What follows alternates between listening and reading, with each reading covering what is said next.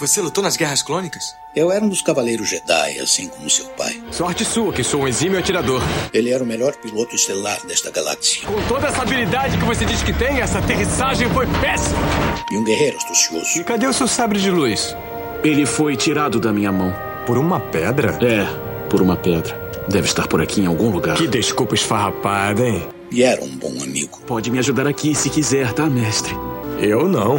Estou me divertindo muito. Por mais de mil gerações, os Cavaleiros Jedi foram os guardiães da paz e da justiça na Velha República. Nessa guerra, um perigo existe de perdermos quem somos. Antes da Era das Trevas. Antes do Império. Forte você é com o lado sombrio, jovem. Mas não tão forte. Tô com um pressentimento muito ruim. Os Jedi são todos tão inconsequentes. Só os melhores. Ah, mas se não é a mulher careca. Ah, mas não é a nojentinha e insignificante mascote do Skywalker. Você está ouvindo CaminoCast do site castwars.com.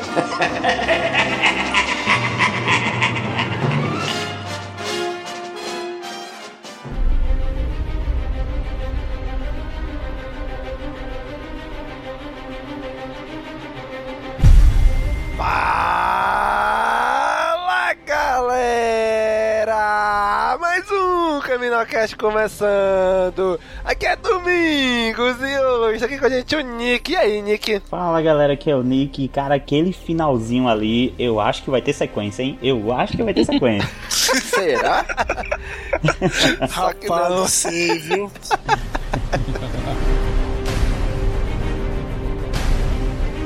E tá aqui com a gente também o Gob. E aí, Gobicho? E aí, galera, tudo bem? Olha, muito bom esse episódio 4 parte 0, viu? Aprovado.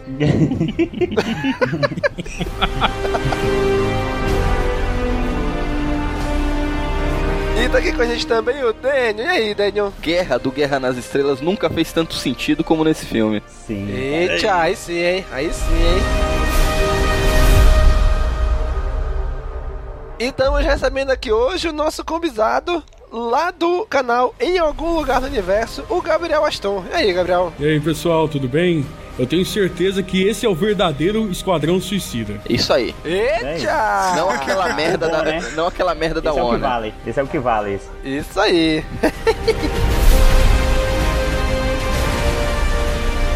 Muito bem, gente. Hoje nos reunimos aqui para falar sobre aquilo que esperou 2016 inteiro. O tão esperado Rogue One, uma história Star Wars. Vamos debater e discutir tudo o que teve nesse fantástico filme agora.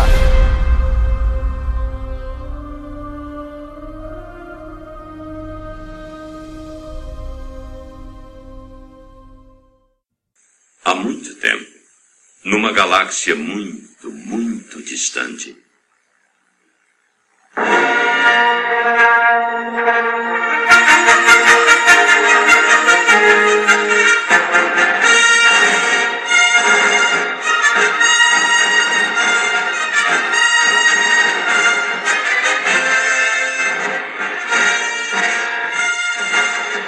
É um período de guerra civil. Partindo de uma base oculta, naves rebeldes atacam e conquistam sua primeira vitória contra o perverso Império Galáctico. Durante a batalha, espiões rebeldes conseguem roubar os planos secretos da arma decisiva do Império, a Estrela da Morte. Uma estação espacial blindada com poder suficiente para destruir um planeta inteiro.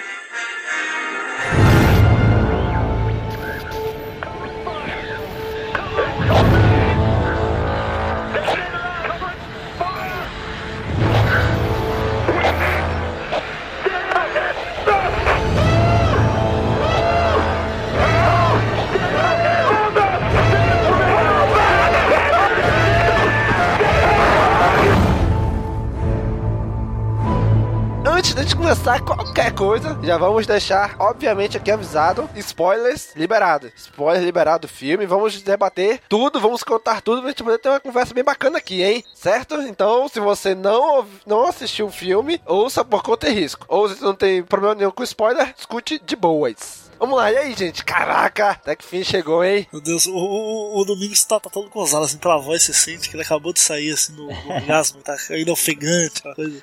É, sou eu que saio nos grupos de WhatsApp escrevendo isso toda vez, né, seu galado? Ah, não, não, imagina, não. Essa é uma frase comum ao Gob. Saiu um trailer novo, Gob. Tô todo gozado. É, mas porra, é. Olha, calúnias contra a minha pessoa aí. O Gob ele tem uma sensibilidade incrível, né? Agora aquela foto que ele mandou junto com o Kid Bengala faz sentido. É o que, rapaz? E, é, eu, eu queria começar perguntando pra vocês se vocês acham que essa é a hora certa pra falar do filme, Pra gravar sobre o filme. É, Porque não. assim, todo mundo aqui assistiu, é, ninguém assistiu há mais de 24 horas, todo mundo assistiu hoje. Eu assisti, eu assisti. Só o Gabriel, 20 só o horas? Gabriel. Foi, Ah, caraca, foi, tem- foi no VIF. dia 13 Foi no VIF. Premiere. Caraca, temos aqui alguém importante. Chupa, Não, não é aí, ninguém olha aí. importante, não. É.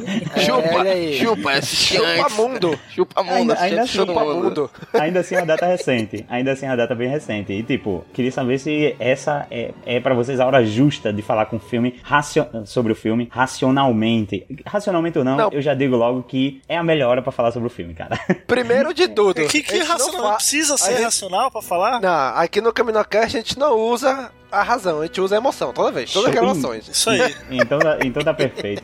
Faz apenas 8 É o horas que eu assisti o certo. filme. Faz apenas 8 horas que eu assisti o filme.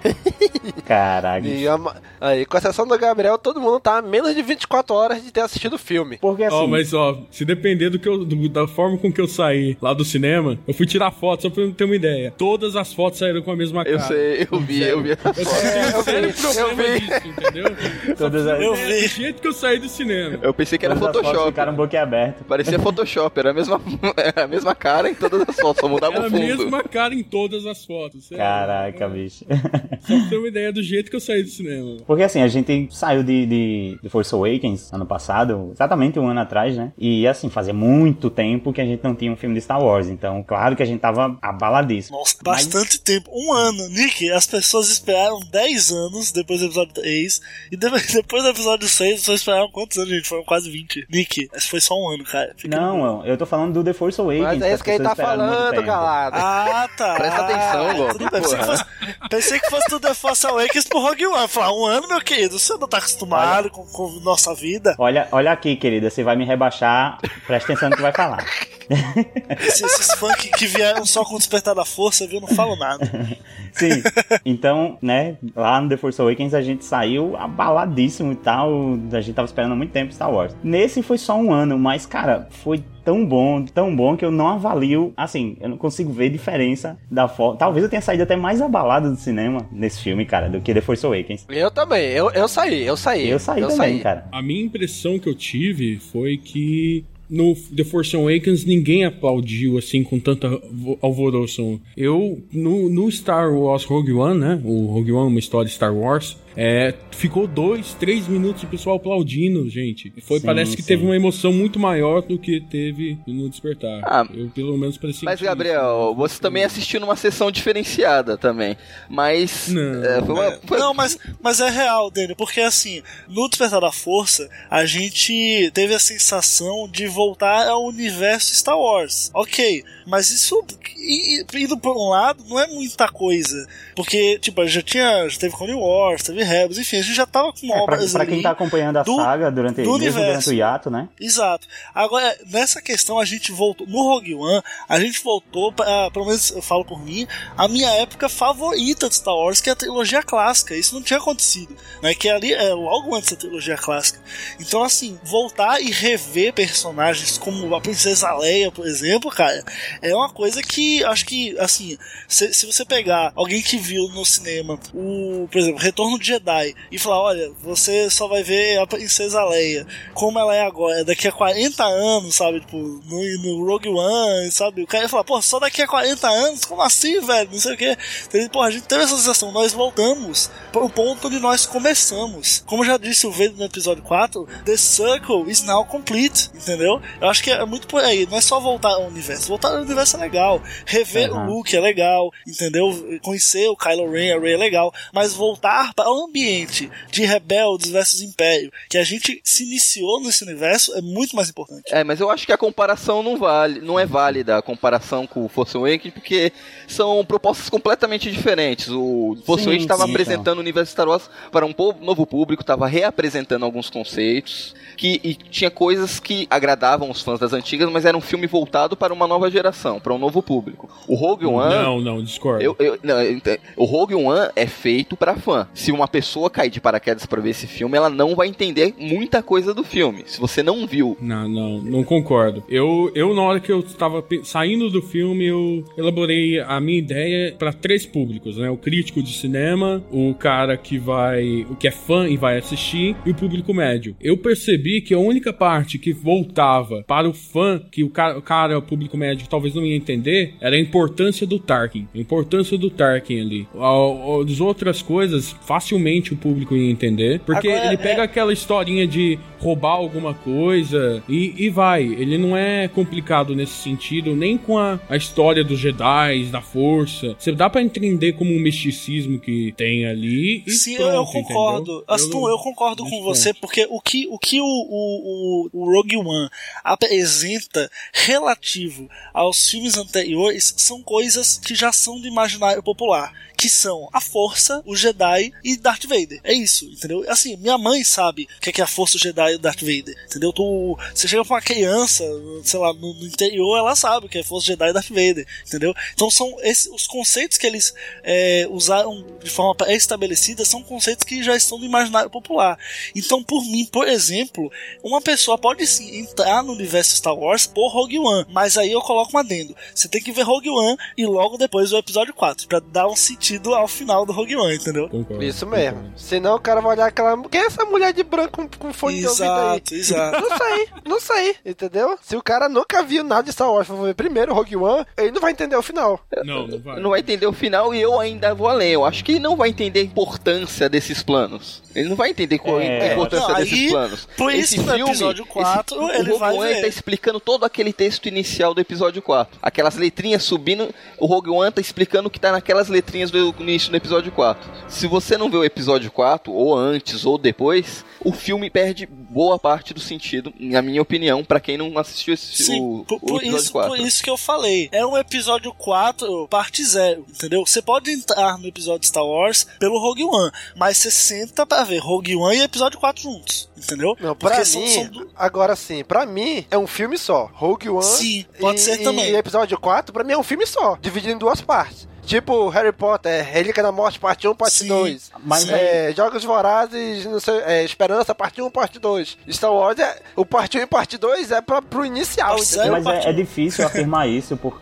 devido ao, ao gênero dos filmes. Assim, é outro clima, sabe? Eu acho que o, fi- o final de Rogue Sim, One, cara, ele, mas ele, é ele essencial. encaixa muito bem. Claro, foi feito pra encaixar, foi feito pra pra virar o clima do, do começo do episódio 4. Mas, assim, o filme Rogue One, separado do filme episódio 4, eles têm climas diferentes. Eu acho que não dá pra considerar os Não, dois. sim, sim. Cara, É que uma, uma questão que. né? Você pode ver até a agilidade do próprio filme, Rogue One, o início é extremamente rápido. Eu senti isso, tipo, nossa, eu queria ver mais um pouco disso, entendeu? Olha, eu acho, Não, eu acho que tirando é, a parte lá. Esperança. Eu acho que tirando aquela parte lá que eles estão no, plan, no planeta lá que tá chovendo e tudo mais, tirando aquela parte ali, eu fiquei sem fôlego o filme inteiro. E até ali, depois também, eu já fico meio ofegante. Eu É, Cara, a, filme, cara. questão, a questão é que o Rogue One ele, ele refaz, ou ele complementa muito do que a gente já conhece. Por exemplo, eu vou fa- falar agora assim, minha experiência com Star Wars, meu, meu sentimento que, tem, que eu tenho com Star Wars. Então, assim, eu sou um cara que eu nasci em 97,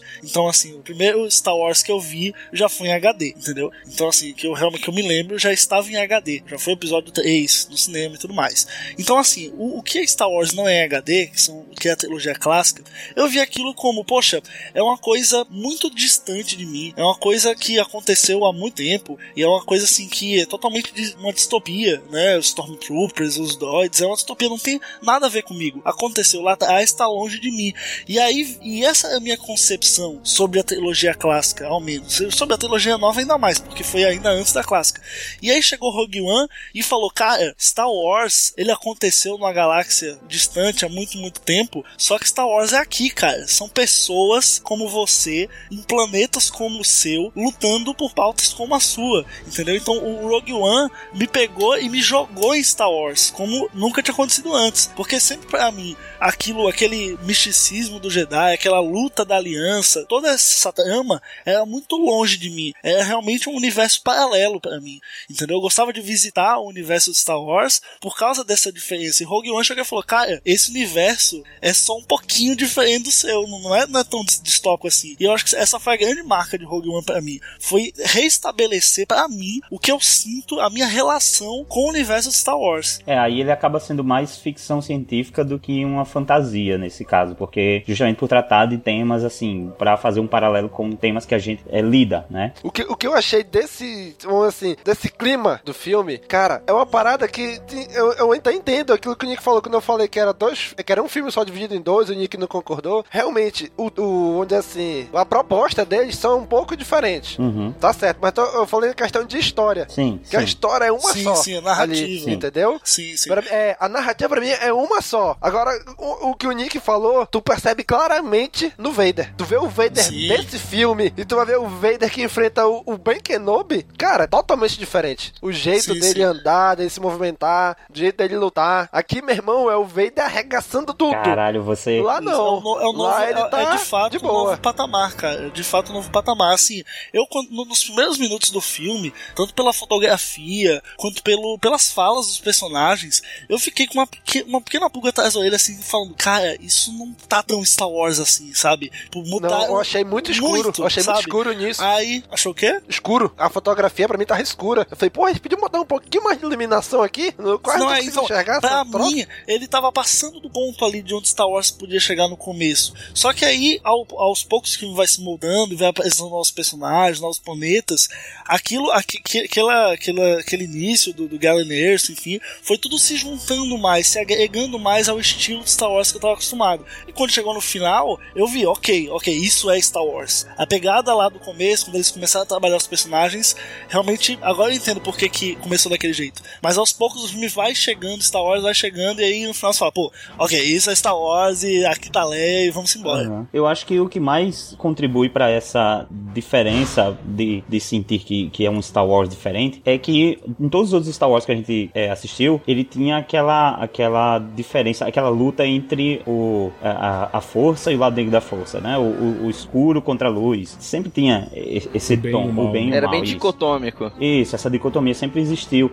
E aqui, justamente por deixar, é, é, é, por mais que tenha o Vader ali e tal, mas ele deixa esse conflito lá para trás e aí ele foca ali na rebelião e o Império e em, em, em conflitos dentro deles próprios. Então é o conflito de rebelião contra o Império, tem conflito no Império, do Império contra o Império, tem conflito da rebelião ali contra a rebelião. Então ele trabalha muito mais os tons de cinza do que o preto contra o branco, entendeu? Então eu acho que aí E ele faz questionar, assim como tem um livro chamado Star Wars Antes do Despertar, que pega o fim e tem a história da, do Império e tem o Paul, como que ele entrou pra, pra Resistência, tem isso, é, tinha um pouco da, da brincadeira de do que que ele é capaz de fazer, né? É o que o, a guerra faz com as pessoas. Uhum. Acho que no começo do filme, aquela cena com o Capitão Cassian, né? É, ele atirando no cara da rebelião só porque ele não conseguiria subir lá. Sim. É uma forma da gente aquilo é, chocou, tirar aquilo a ideia da aliança. É, então, aquilo choca demais. É, a, a gente tira a ideia da aliança como, ó, os heróis e bota que eles Os- são os bonzinhos Os só, bosta né? também. É a mesma coisa. Desculpa pelo termo. Não, e,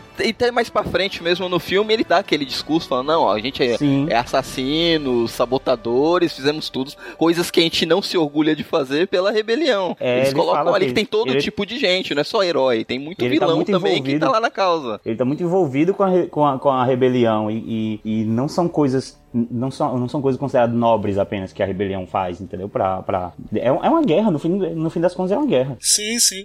Cara, se, se você. Isso eu observo muito, isso eu já, já tinha parado pra pensar um pouco nisso antes até do Rogue One. Porque se você parar pra pensar, cara, os líderes da Aliança Rebelde, é, se você parar pensar, não é o povo, não é a população de fato. A população, beleza. A população é contra o Império, porque o Império é um lixo, mas quem lidera a Aliança Rebeldes também são políticos, cara. Então, assim, não é aquela coisa limpa, aquela coisa linda, as almas honestas e, e sabe? Não é. São políticos. É senador, é mamófono, senador bem organa. Por mais legal que eles pareçam no telão, eles ainda são políticos, entendeu? Então, assim, é essa questão de, de do branco contra o negro, do bem contra o mal, para mim, por, por, pela aliança ser liderada por políticos, eu, eu já tinha, já, já era meio desmistificada para mim. Depois desse filme, muito mais. É, fora que ainda mostra sim, o extremismo sim. dentro da rebelião, que daqui o Guerreira lá, sim, não, a gente não se mistura com ele, que ele era muito extremo. Ele, embora ele lute contra o Império também, ele, a gente não concorda com os meios dele.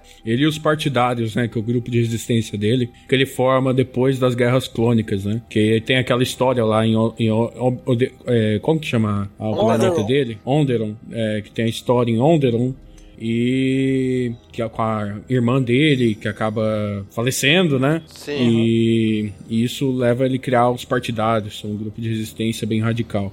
É bem legal é essa legal, parte. Como é legal porque... Eu fiquei muito, uou, que foda, né? né? Como é legal ter esse background, né, cara? Assim, de você ter esse background de que o cara, ele lutou contra a opressão desde, desde criança, assim, ele, desde adolescente, talvez. Mas é muito tempo que esse cara tá na luta, entendeu? Realmente, é, é, dá para entender ele virar extremista, assim, de virar um terrorista até, sabe? Ele tá muito tempo lutando, cara. E isso vê no corpo dele, né? Que ele não tem isso. a perna, cheio isso. de implante, o... respiração usando mascarinha de inalação para respirar. Isso.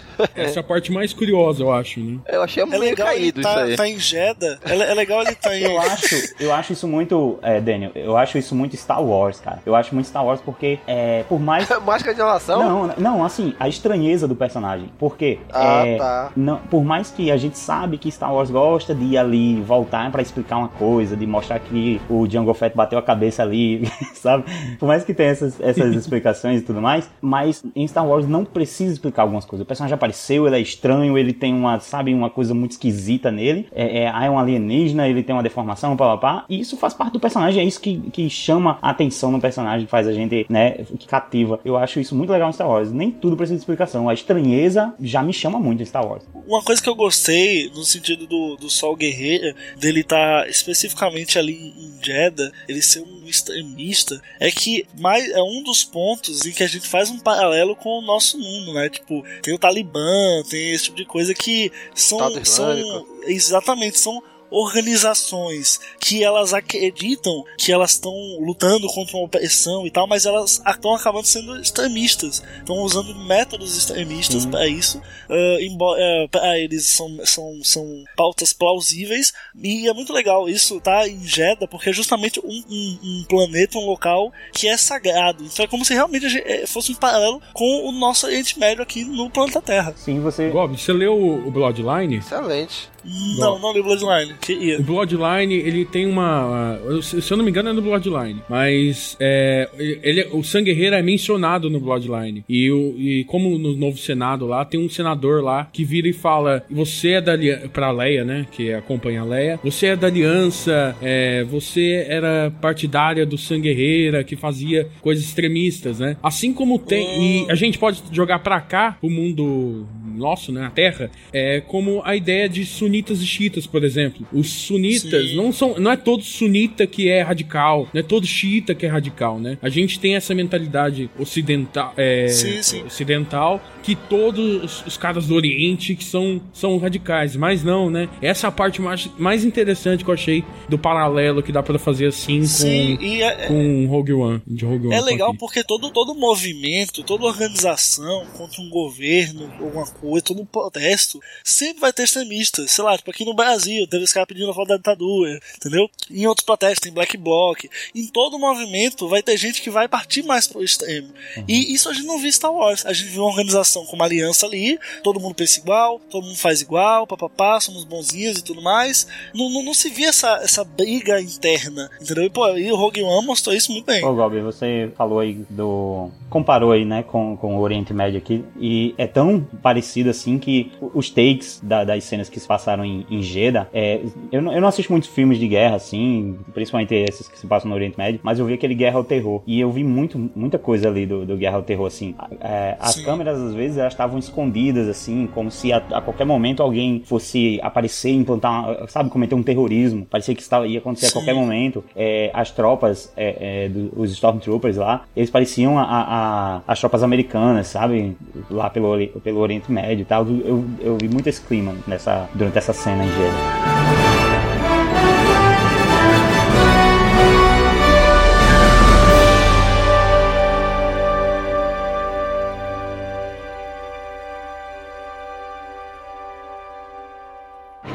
Fala galera, tudo beleza?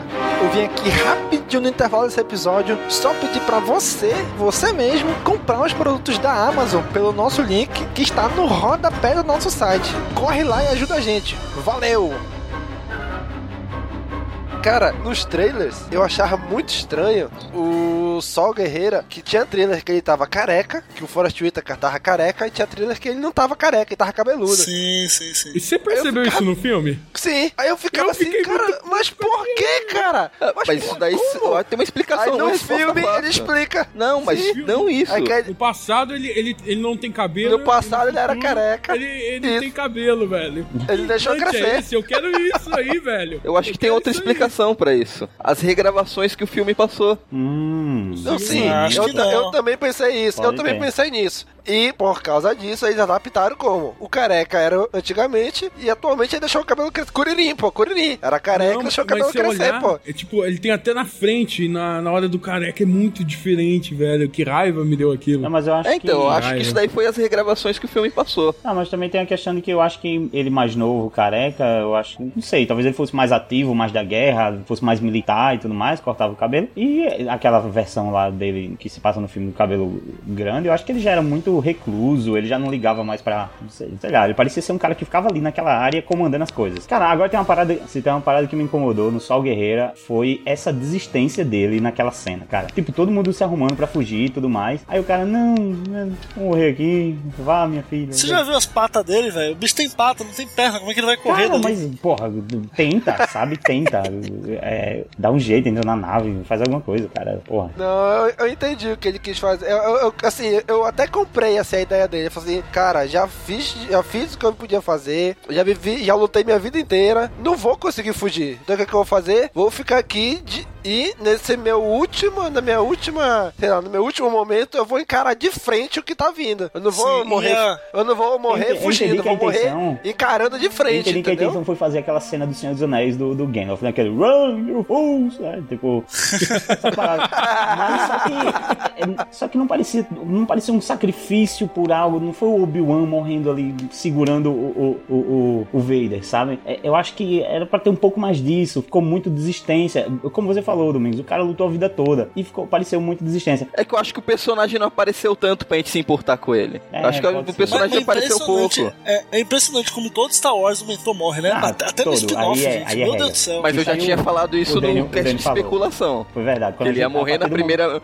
Nos primeiros 30 minutos do filme, ele ia morrer, dito e feito, tá aí. Não, quando a gente chegou à conclusão, quando a gente chegou à conclusão de que o Sol Guerreiro ia ser o mentor, fudeu. É, é então morreu. Já era. Luke então morre no episódio 8. É certeza. Essa é a teoria. Ei, ei, sai daí, rapaz. Ô, tá, tá, não mata Luke, não. Mas, o Mark Hamill falou que já encerrou a participação dele e tirou a barba. Vai morrer, vai morrer igual igual o Obi-Wan no, no, no, outro lá. Vai morrer segurando o, o, fala o isso Snoke. Não, fala vai isso morrer segurando o Snoke lá. Corram, fujam. Essas paradas. mas, oh, mas o Sam, ele, ele tava muito louco naquele filme, né? Eu achei muito legal. Se você pegar o, a, é, pegar o Sam do Clone Wars e o Sam... É Sol. Do, é, é Sol. Eu falava Sam. É Sol, sol Guerreira. Tá. ah, e o, se, se pegar o sol do Clone Wars e se pegar o sol do, do Rogue One, ele tá muito pirado, velho. Muito Tá pirado. muito, Sim, tá eu loucaço. percebi O isso que, que também. será que aconteceu com ele? Aquele- Ah, ele ficou cheirando que aquele cheira lá. bagulhinho do. É, aquele cheirinho lá do, da máscara de inalação. É.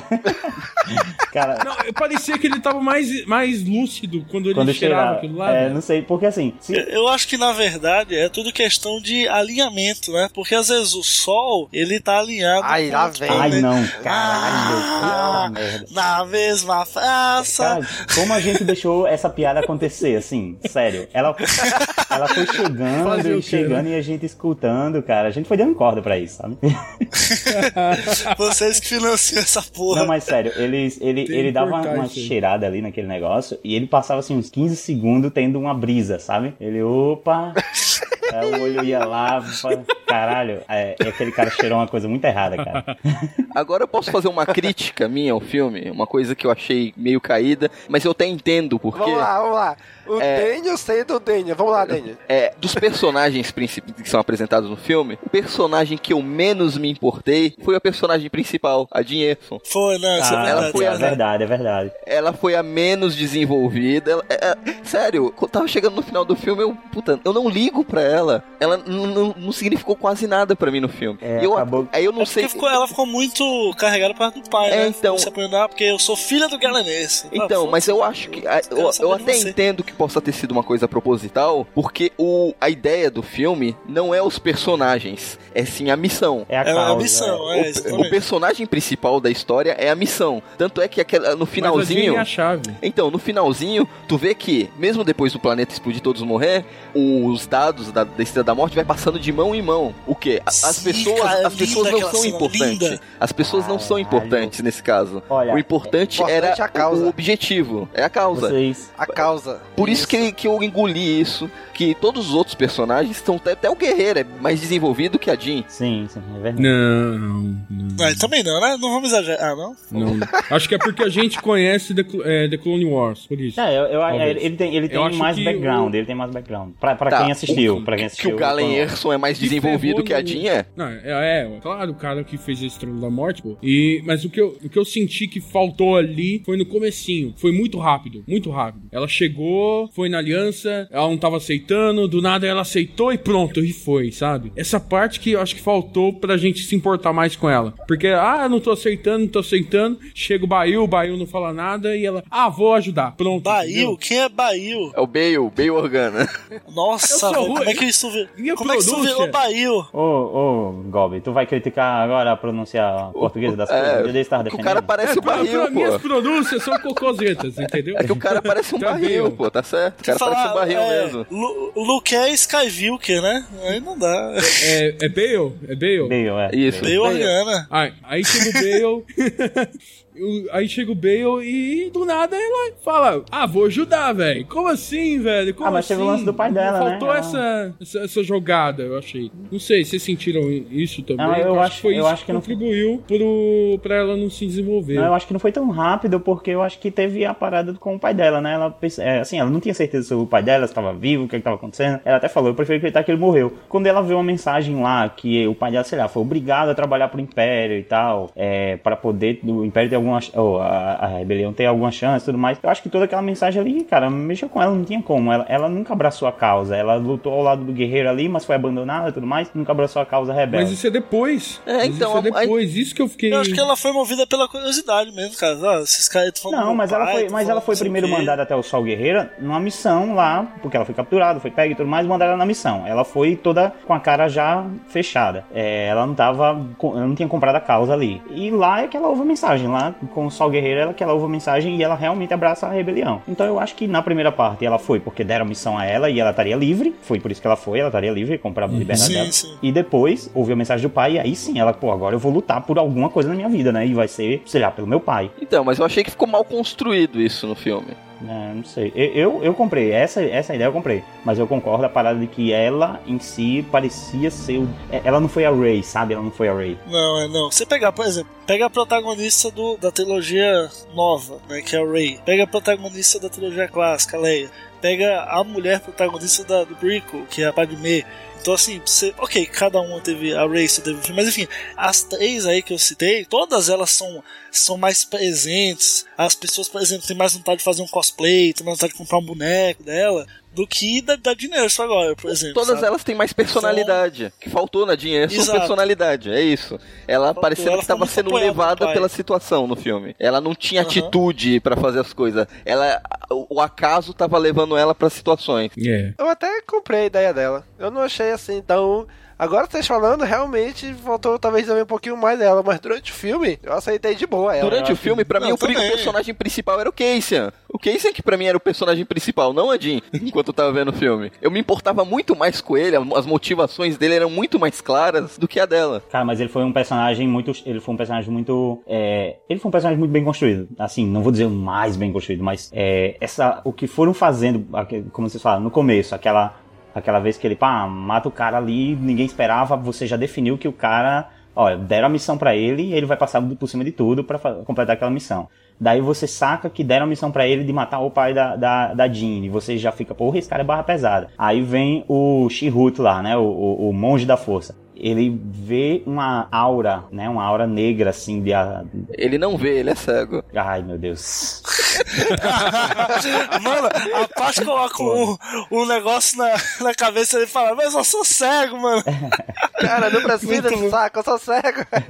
é foda, essa cena é foda mesmo. Mas assim, ele viu, ele viu na força, digamos assim, ele viu na força um, uma, uma mancha, né? Que o cara, ou seja, já vai deixando claro que o cara tem um background pesado, que mandam ele para as missões e ele tem que fazer o que deve ser feito, sabe? É, agora, só uma coisa. Eu que sou doente, ou o Shihut e outro cara eram um casal? Ah, não, cara. Não, você, não, que é você doente. tá vendo não, coisa é demais. Você é doente, né? Daniel. Ah, tá bom. Você é doente. Pareceu, Só né? pra saber.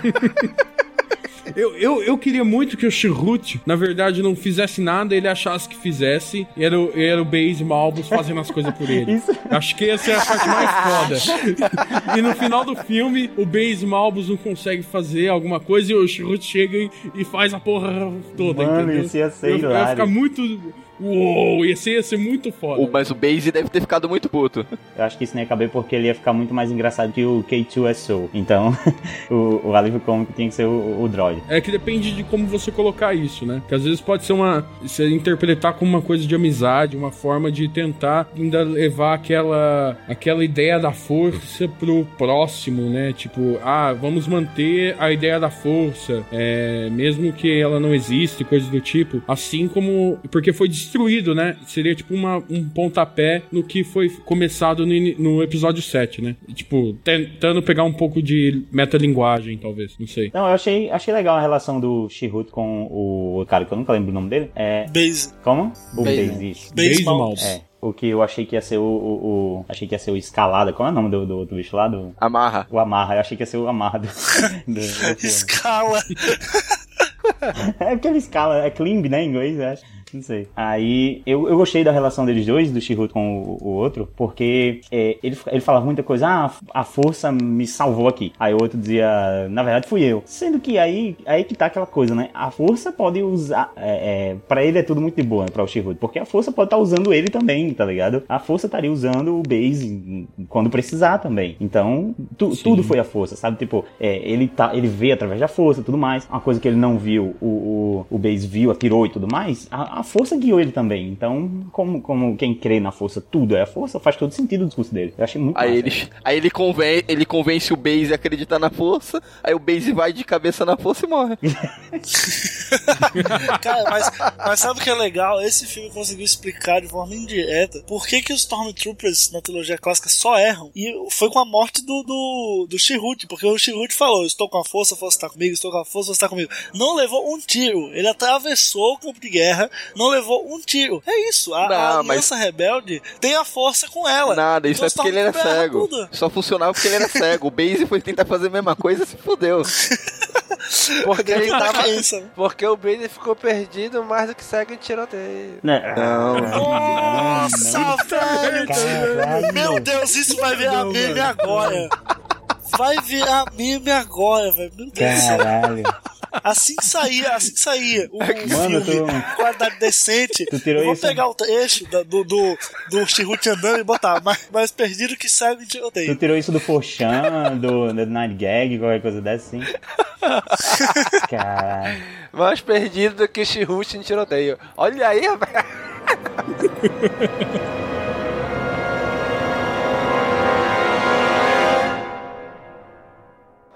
Então, pessoal, eu estou aqui com a minha amiga Su.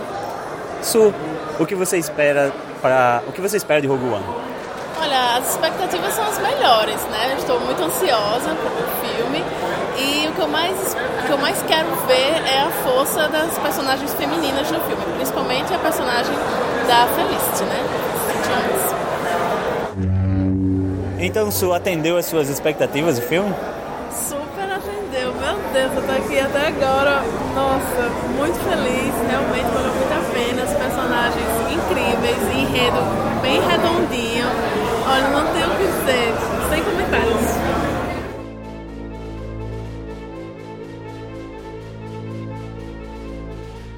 Não, vou dizer, essa cena eu gostei, eu achei ela linda, mas não tem o menor sentido. E o cara, olha, a gente tem uma alavanca ali pra puxar, mas não dá porque tá todo mundo atirando. Ah, eu só cego e vou lá. Não sei pra que lado tá a alavanca, mas eu vou lá e vou puxar a porra. força explica tudo. A força.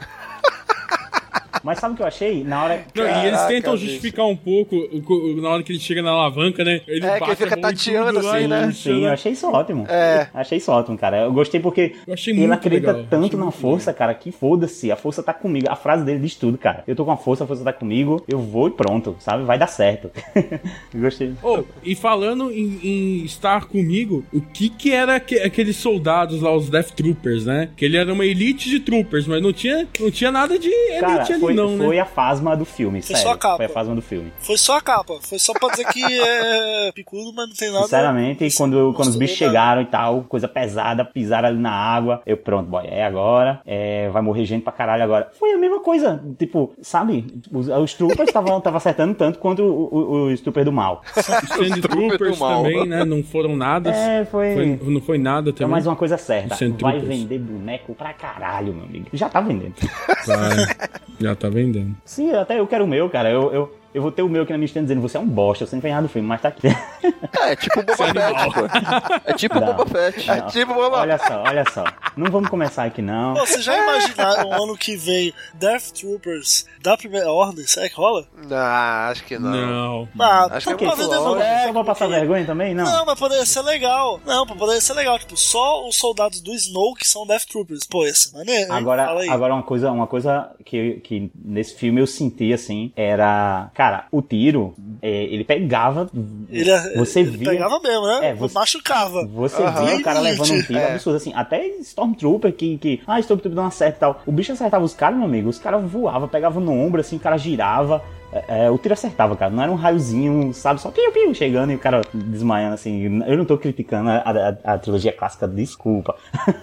Mas, sabe? Nesse filme aqui, ele Era, era a tecnologia da época, É, né? Agora, agora dá pra Mas fazer. aqui, cara, as explosões, assim, você via nego voando e era tiro na orelha, velho.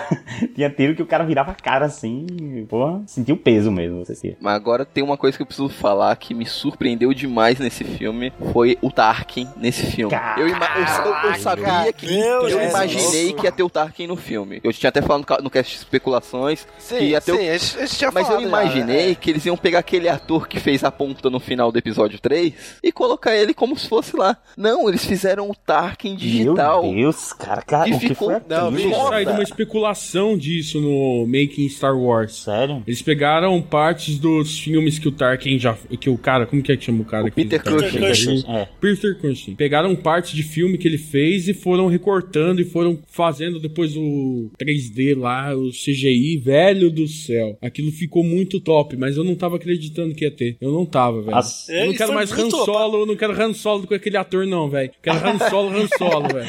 Não, mas Sai fora. tenho certeza, metade do orçamento foi nesse Tarkin. Nossa, é. Verdade. É, é verdade. Porque ficou ele muito bem Leia, feito, né? cara. Como pode, assim, você via que houve a, te- a tecnologia ali. Talvez, em partes, por você saber que o cara cara não existe mais. Mas você via que, que era a Não, mas quem não sabe, quem não sabe que o ator já morreu, minha namorada achou Não que vai era nem perceber. real. É, minha namorada achou que é. era um ator. Ela falou, ué, é cri... Pô, o Tark é CGI? Como assim? Não, ator ali? Eu falei, não, pô, é tudo computação. Ele, caraca. Imagina. É que A ela gente viu, a gente viu uma tecnologia parecida no filme do Homem-Formiga e no Capitão América, mas é pegar o sim. ator, colocar ele pra atuar e rejuvenescer ele. Aí não, sim. eles fizeram, pegaram o cara morto e colocaram o cara pra atuar no filme, E, pô. Olha, isso não, tá acontecendo provavelmente isso deve sair. também. Ó, é, isso deve sair, por exemplo, nos extras de um Blu-ray e tal. Provavelmente foi como aconteceu no Exterminador do Futuro. No Exterminador do Futuro, bota dois Schwarzenegger se encontrando. Na verdade, o Schwarzenegger novo era um outro ator. Bombado, fortão, que nem o Schwarzenegger. Só que depois, na edição da pós-produção, trocaram. Trocaram a cara do caboclo pela cara do Schwarzenegger novo. Esse aí deve ser a mesma coisa. Foi um ator que deve ter atuado o tempo todo lá. E depois trocaram a cara dele com a cara do Tark. É só levar, só elevaram a enésima potência isso aí, porque o cara atua. Sim. Ah, gente não- claro, Sim, se você sim. parar e ficar, você sabe que o cara já morreu Uhum. e ficar assistindo, se você reparar bem, você nota alguns traços digitais ali, mas tá muito bem feito. É, Sim, é. Sim, mais que a Leia. Mais A que gente a vem Leia. vendo É essa que a Leia, eles não tra- e provavelmente eles não trabalharam tanto. A Leia, a Leia é uma pequena cena no final. É, a Leia só foi só um, meio que um close ali nela só e pronto, acabou. Tark não, ele interagiu, ele interagiu no filme É todo. uma ideia pra Leia.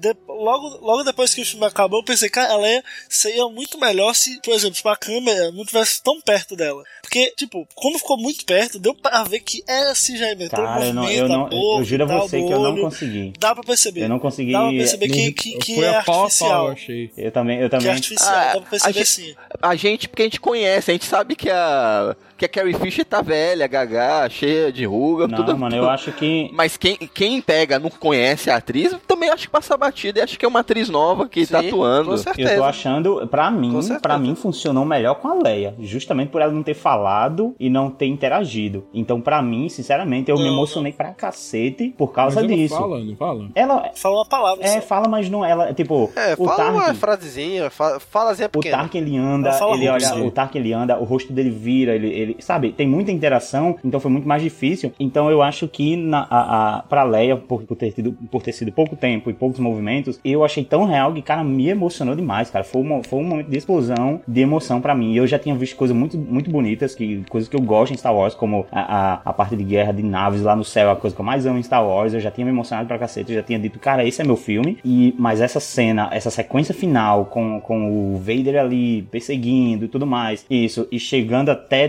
terminando na Leia, cara, eu tava chorando São os desesperadamente. dois cara. últimos minutos, cara. Isso é sensacional. Pra mim, são os dois melhores minutos. Se você Da selecione saga. dois minutos de Star Wars da, Da saga, é. que você fala, esses são os melhores dois minutos. É o final de Rogue One. É Ponto. isso aí. Ponto. Eu tô Não desse jeito, eu tô desse jeito. Eu quero, depois disso tudo, eu quero demais ver esses extras aí. Em Blu-ray. Com certeza. Em 4K, no que Olha, vier. cara- Cara... eu quero esses extras. Eu quero, eu quero ver esse troço. Eu quero E por ver. esse filme O ser filme foi sair do gravado padrão. em digital, né? Não foi gravado em, em, em- Película. Em película, né? PS, PS, o episódio 7 que foi em película. Foi. Né? Foi 36, É, 30 e foi isso. poucos milímetros. 35. 35 milímetros. 35 milímetros. por esse filme chegar, por esse filme seguir um padrão diferente dos outros Star Wars, né? não seguir as regras e tudo mais. Eu acho que eu acho que a gente pode até ter cena é, versão estendida. Eu, eu acredito que pode até ter porque ele não vai seguir as, as regras dos outros Star Wars assim. Tomara. Eu, eu espero Tomara. muito que tenha. Tomara, tomara. E melhora aquele começo. Tomara. Assim, eu ainda não tenho do, eu ainda não tenho do que reclamar do começo do filme não, mas como eu já vi muita gente falar, realmente pode ter algum problema de, de ritmo ou, ou de até de clima de Star Wars. É o que eu vi mais o pessoal falar sobre o começo do filme. Eu ainda não percebi, mas vou rever até Ah, já começa que é o primeiro filme de toda a saga que começa com flashback, né? Não tem letreiro. É, não tem É, letreiro não tem e começa com O flashback. Na, na verdade, o letreiro tá diferente. O letreiro virou flashback Mas agora, a gente né? tem outra uma coisa clássica que é a câmera lá no céu e aí depois ela desce ou sobe, né? Então a gente ainda tem. Isso, no espaço É, lá, a- é verdade. a- Mas, cara, esse- a falta de letra. Eu, eu assim, pô, eu pensei que eu não ia me incomodar. Mas a forma que o filme começou foi, foi, foi de susto. Tipo, ué, a long time ago na Galaxy Far Far Away, pam, o planeta assim. Não tinha, Nossa, calma, não tinha me começou. incomodado. E você percebeu a referência da, da, do anel chegando da mesma forma que a nave Destroyer estava chegando na, no. Sim, sim, Sim, sim. Véi, eu falei, uai, Tatooine, é uma é. nave isso? Não, não era. É, daí eu também fiquei, que, que isso, esse negócio transparente? Que aí depois que, ah, é o anel do planeta. Não ia me incomodar essa parada Tava de não ter.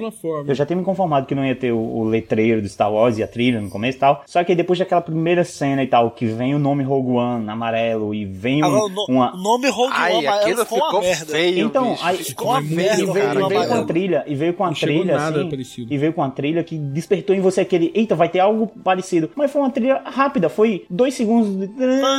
Aí Foi uma remixagem. É, assim, o Michael, o, o Michael Giacchino tá de parabéns pra mim, Tá, questão tá, trilha sonora, tá de que ele parabéns. pegou muito, Sim. muitas das músicas clássicas do Star Wars e rearranjou de forma diferente, Sim. retrabalhou pro filme. E o Michael Giacchino Assim como, assim como, Daniel, o Kevin Kiner fez em Star Wars Rebels, né? Pegou muita trilha Isso. clássica que retrabalhou também para Rebels. E o, Ma- e o Michael Giacchino é cortado pra substituir o John Williams no- nos próximos filmes, assim que ele empacotar. E Eu acredito que não falte tanto tempo assim. Isso, é, muita, é, muita gente fala ele isso. já vem que seguindo ele o, trabalho, seria o estilo de trabalho do cara, em- até em outras É, franquias, né? É, o Michael Giacchino ficou conhecido no, no Lost, né? O primeiro grande trabalho dele, eu acredito. Foi junto com o JJ, né? Exatamente. Só, só trabalha com fera, bicho. Mas, ô, mas voltando ao que você tava falando, é, da, da- do letreiro, eles poderiam ter feito alguma coisa com uma Celebration, né? Tipo, na hora que apareceu na Celebration, eu achava que aquilo seria alguma de alguma forma aproveitado no filme, sabe? Aquele comecinho daquele jeito lá. Eu achei muito legal aquela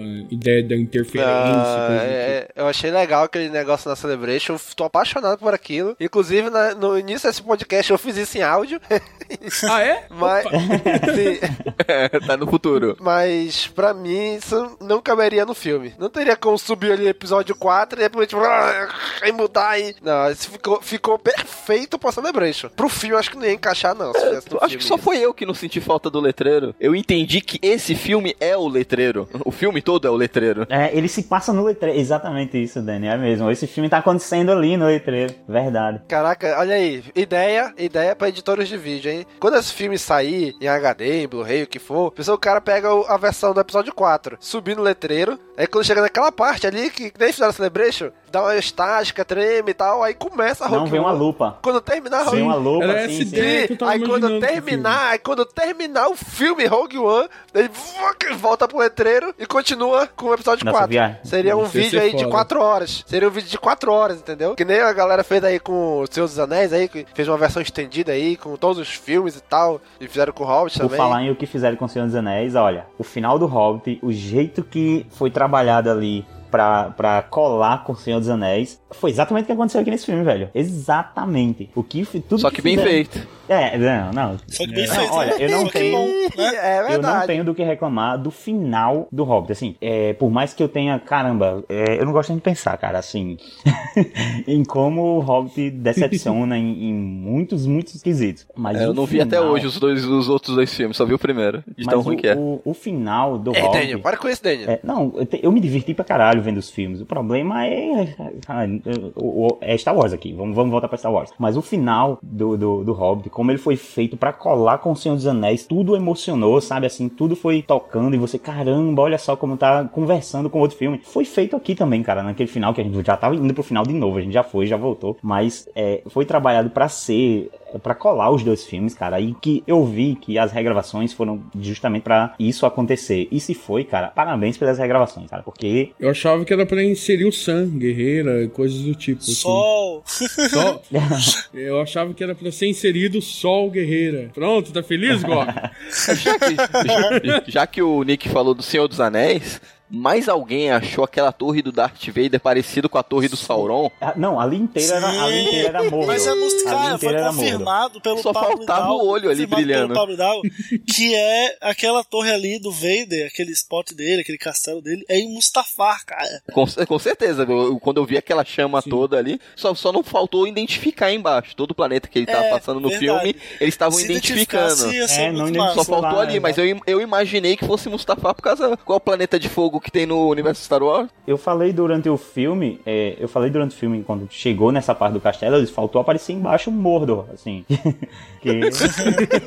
é, pra identificar onde tava, ok? E outra coisa, é, agora já complementando, um dos meus medos, que eu até falei, que a participação do Vader no filme, eu, com as regravações, eu cogitei a possibilidade de eles acrescentarem mais cenas com o Darth Vader no filme. E não, eles colocaram o Vader na medida certa e na perfeito, onde cabia. Perfeito. E na onde cabia. Eu acho que a única cena desnecessária dele é é aquela que ele tá no tubo. Não, não foi necessário não, sim. Caralho, eu achei foi que foi desnecessária. Tá. Foi a única foi cena. Na verdade. Porque mostra, cara, que aquele castelo ali é um, é um templo dele, tá ligado? Tipo, ele fica lá de boaça e quando alguém precisa dele, que é aí que ele vai se mexer. Ele, ele é um De boaça, o cara tá no tubo, mano. O cara tá no tubo. Não, mas ele precisa é passar por na aquilo. banheira. Olha só, olha só. Tá na banheira, mano. Ele, o cara, ele é... E Goku também já foi, pô. O Vegeta também já foi pro tubo. Todo mundo Uma- já foi pro tubo. Não, mas necessidade, necessidade mesmo não teve.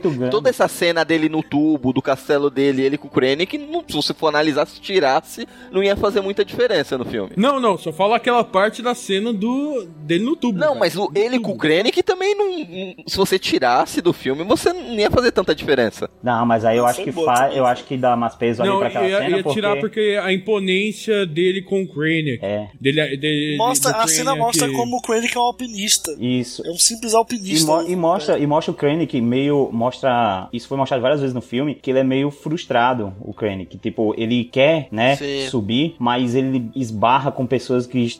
com pessoas que estão tão. já tão alto, tão grande, que não dá pra ele passar daquela pessoa, não dá pra ele passar do Tarkin. Aí tem um momento que, que eu acho que até o Tarkin fala pra ele: é, será que você vai ter que ter uma conversa com, com. Não sei quais são as palavras usadas, mas será que você vai ter que falar com outra pessoa, que era o Vader? Daí ele, ele dá uma vacilada, tipo, não, não será preciso e tudo mais. E empurram ele pra falar com o Vader. Então mostra que, por mais que ele queira subir no Império de toda forma, ele vai esbarrar em pessoas que estão muito acima dele. Então mostra a frustração do cara. Então eu achei que o encontro dele com o Vader foi, foi perfeito pra mostrar isso aí. Que ele tá lidando com algo muito Sim, acima também dele, cara. achei, também achei. Que ele era um cara muito ambicioso e queria subir, mas não conseguiu. O- Outra cena sobre. eh, Outra coisa sobre essa cena no tubo, eu acho, eu achei ela muito boa porque a gente já viu o Vader de toda forma, criança, tudo mais, a gente viu ele quando foi queimado, a gente viu ele depois, velho lá quando tira o capacete, viu ele de toda forma. Eu acho muito legal mostrar aquela cena dele naquele tubo. Eu- um dos quadrinhos que eu mais gosto do, do, do, do Legends, é, não, nem é um quadrinho muito bom na verdade, mas o começo, eu já falei dele até em algum Caminocast aqui, mas o começo dele mostra justamente um Vader enquanto, é, o quanto ele é um toco de gente, assim,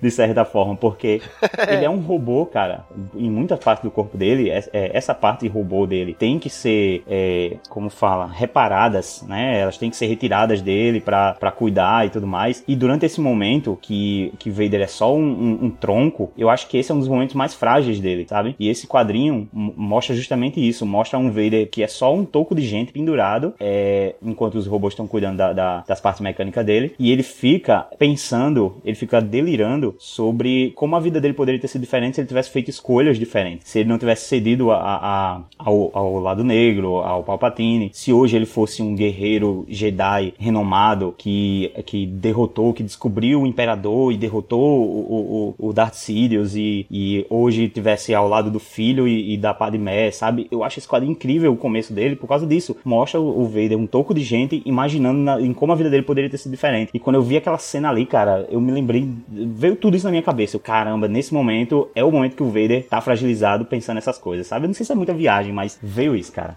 Não, Nico, mas tanto é que tem dois, dois soldados aí do lado dele, meio que pra guardar ele. Porque ele tá no momento meio que indefeso Isso, ali, é, né? é, ele tá sem armadura, tá sem o capacete, tá sem nada. Então tem que ter aqueles dois guardas ali, meio que pra proteger ele até ele tá novamente ali imponente como o Vader na armadura negra, né? Sim. São dois soldados do Palpatine, né? Aqueles soldados imperiais. Aí um detalhe E- também, um detalhe, não sei se vocês repararam, aquele piloto que que traiu, que foi levar o, a mensagem do Galen Erso, O, o Bo- Body Hook. e quando ele chega, quando ele chega lá, ele é capturado lá pela equipe do Guerreira. Quando ele é levado até o Guerreira, quando o Guerreira pega a máscara e dá aquela respirada, o olho dele, o medo que ele tem, dá a entender que ele lembra do Vader, que ele deve ter trombado Sim, com o Vader na época que ele era do verdade. Império. Caraca, Sim, sim. Tu vê o sim. medo do olho do Eu cara. imaginei a respiração mesmo. lembrou mesmo, mas eu não imaginei que ele associou. É, o barulho do, sim, Cara, o barulho do esse respirador era filme- igual, né? Esse filme conseguiu pela primeira vez, como eu tinha falado antes,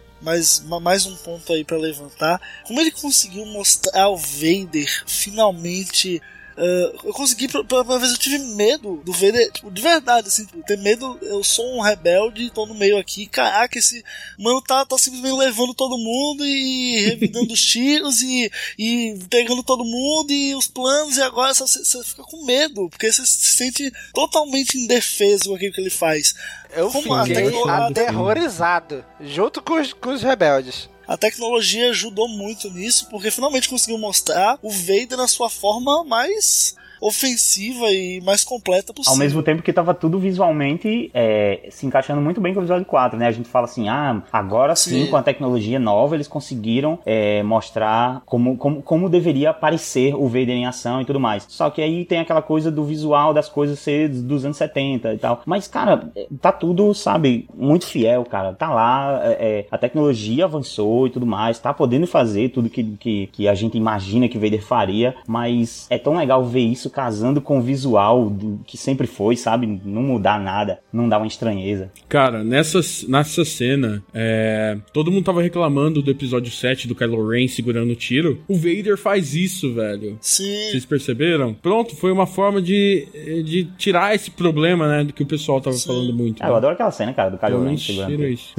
Hã? Eu adoro aquela cena, cara, dele segurando o tiro, porra, dá um valor. Cara, mas assim, foi como o, o Gob falou, cara, eu fiquei até aterrorizado por aqueles rebeldes, bicho. Cara, tá tudo escuro. Vem o cara numa armadura preta. E de repente aparece só um, uma luz vermelha ali no meio. Meu amigo, eu tinha me cagado todo, eu tinha me borrado todo ali. Não, e você, e você fica, passa esse, passa esse chip aí, passa esse pendrive, meu irmão, passa pro outro cara, vai. você fica agoniado, porque você pois sabe que ninguém é, vai cara. fugir dele, velho. Você sabe que ninguém vai fugir. Então você joga eu, pra frente aí, vai. Um puta desespero que os caras estavam tentando abrir a porta, de vez passar logo o cartão pela fresta. Pois não, abre, não é? tentando é? abrir, os caras morreram joga essa porra desse cartão logo pro próximo. É, porque o cara. Eu, eu, aí eu entendo. Se eu tivesse naquela situação, eu ficava com o cartão na mão dizendo: me salva que eu tô com o cartão. Me salva que eu tô com o cartão. Porque era a minha saída. é minha chance. em último caso eu passava, mas o quê? Eu querendo salvar minha vida ali. é, eu não sirvo pra rebelião mesmo, não. Foda-se.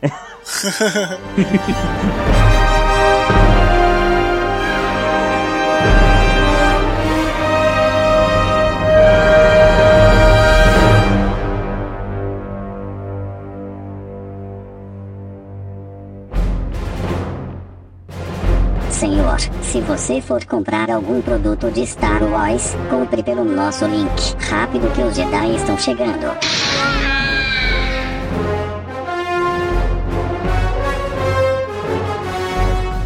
Rolou mesmo aquele lance lá da, da Ghost, porque eu vi a, a cena em que a nave rolou, parece rolou, muito. Rolou, rolou, rolou é, é, mas é a Ghost, tipo, assim, ou é uma nave igual? Não, assim? não sei. Então, não, confirmado. Não foi não confirmado, mas. É uma nave igual. Mas igual. Mas já teve a referência é a era, né? No, é, na teve, aliança. Teve, teve, então isso aumenta muito mais as chances. Porque quando falou Sindula. E o Chopper também apareceu. E o Chopper. E se fosse o Chan Sindula? É Ghost, cara, é Ei, Ghost. E se fosse o Chan Sindula? E se fosse o Chan Sindula? Não é. Então, então mas, mas aí que tá. A, aparece um astromech que eu acho, para mim, parecia ser o Chopper. É o Chopper. É, aí eles é falam Sindula. E aí aparece a nave que parece a Ghost. Cara, por que não ser?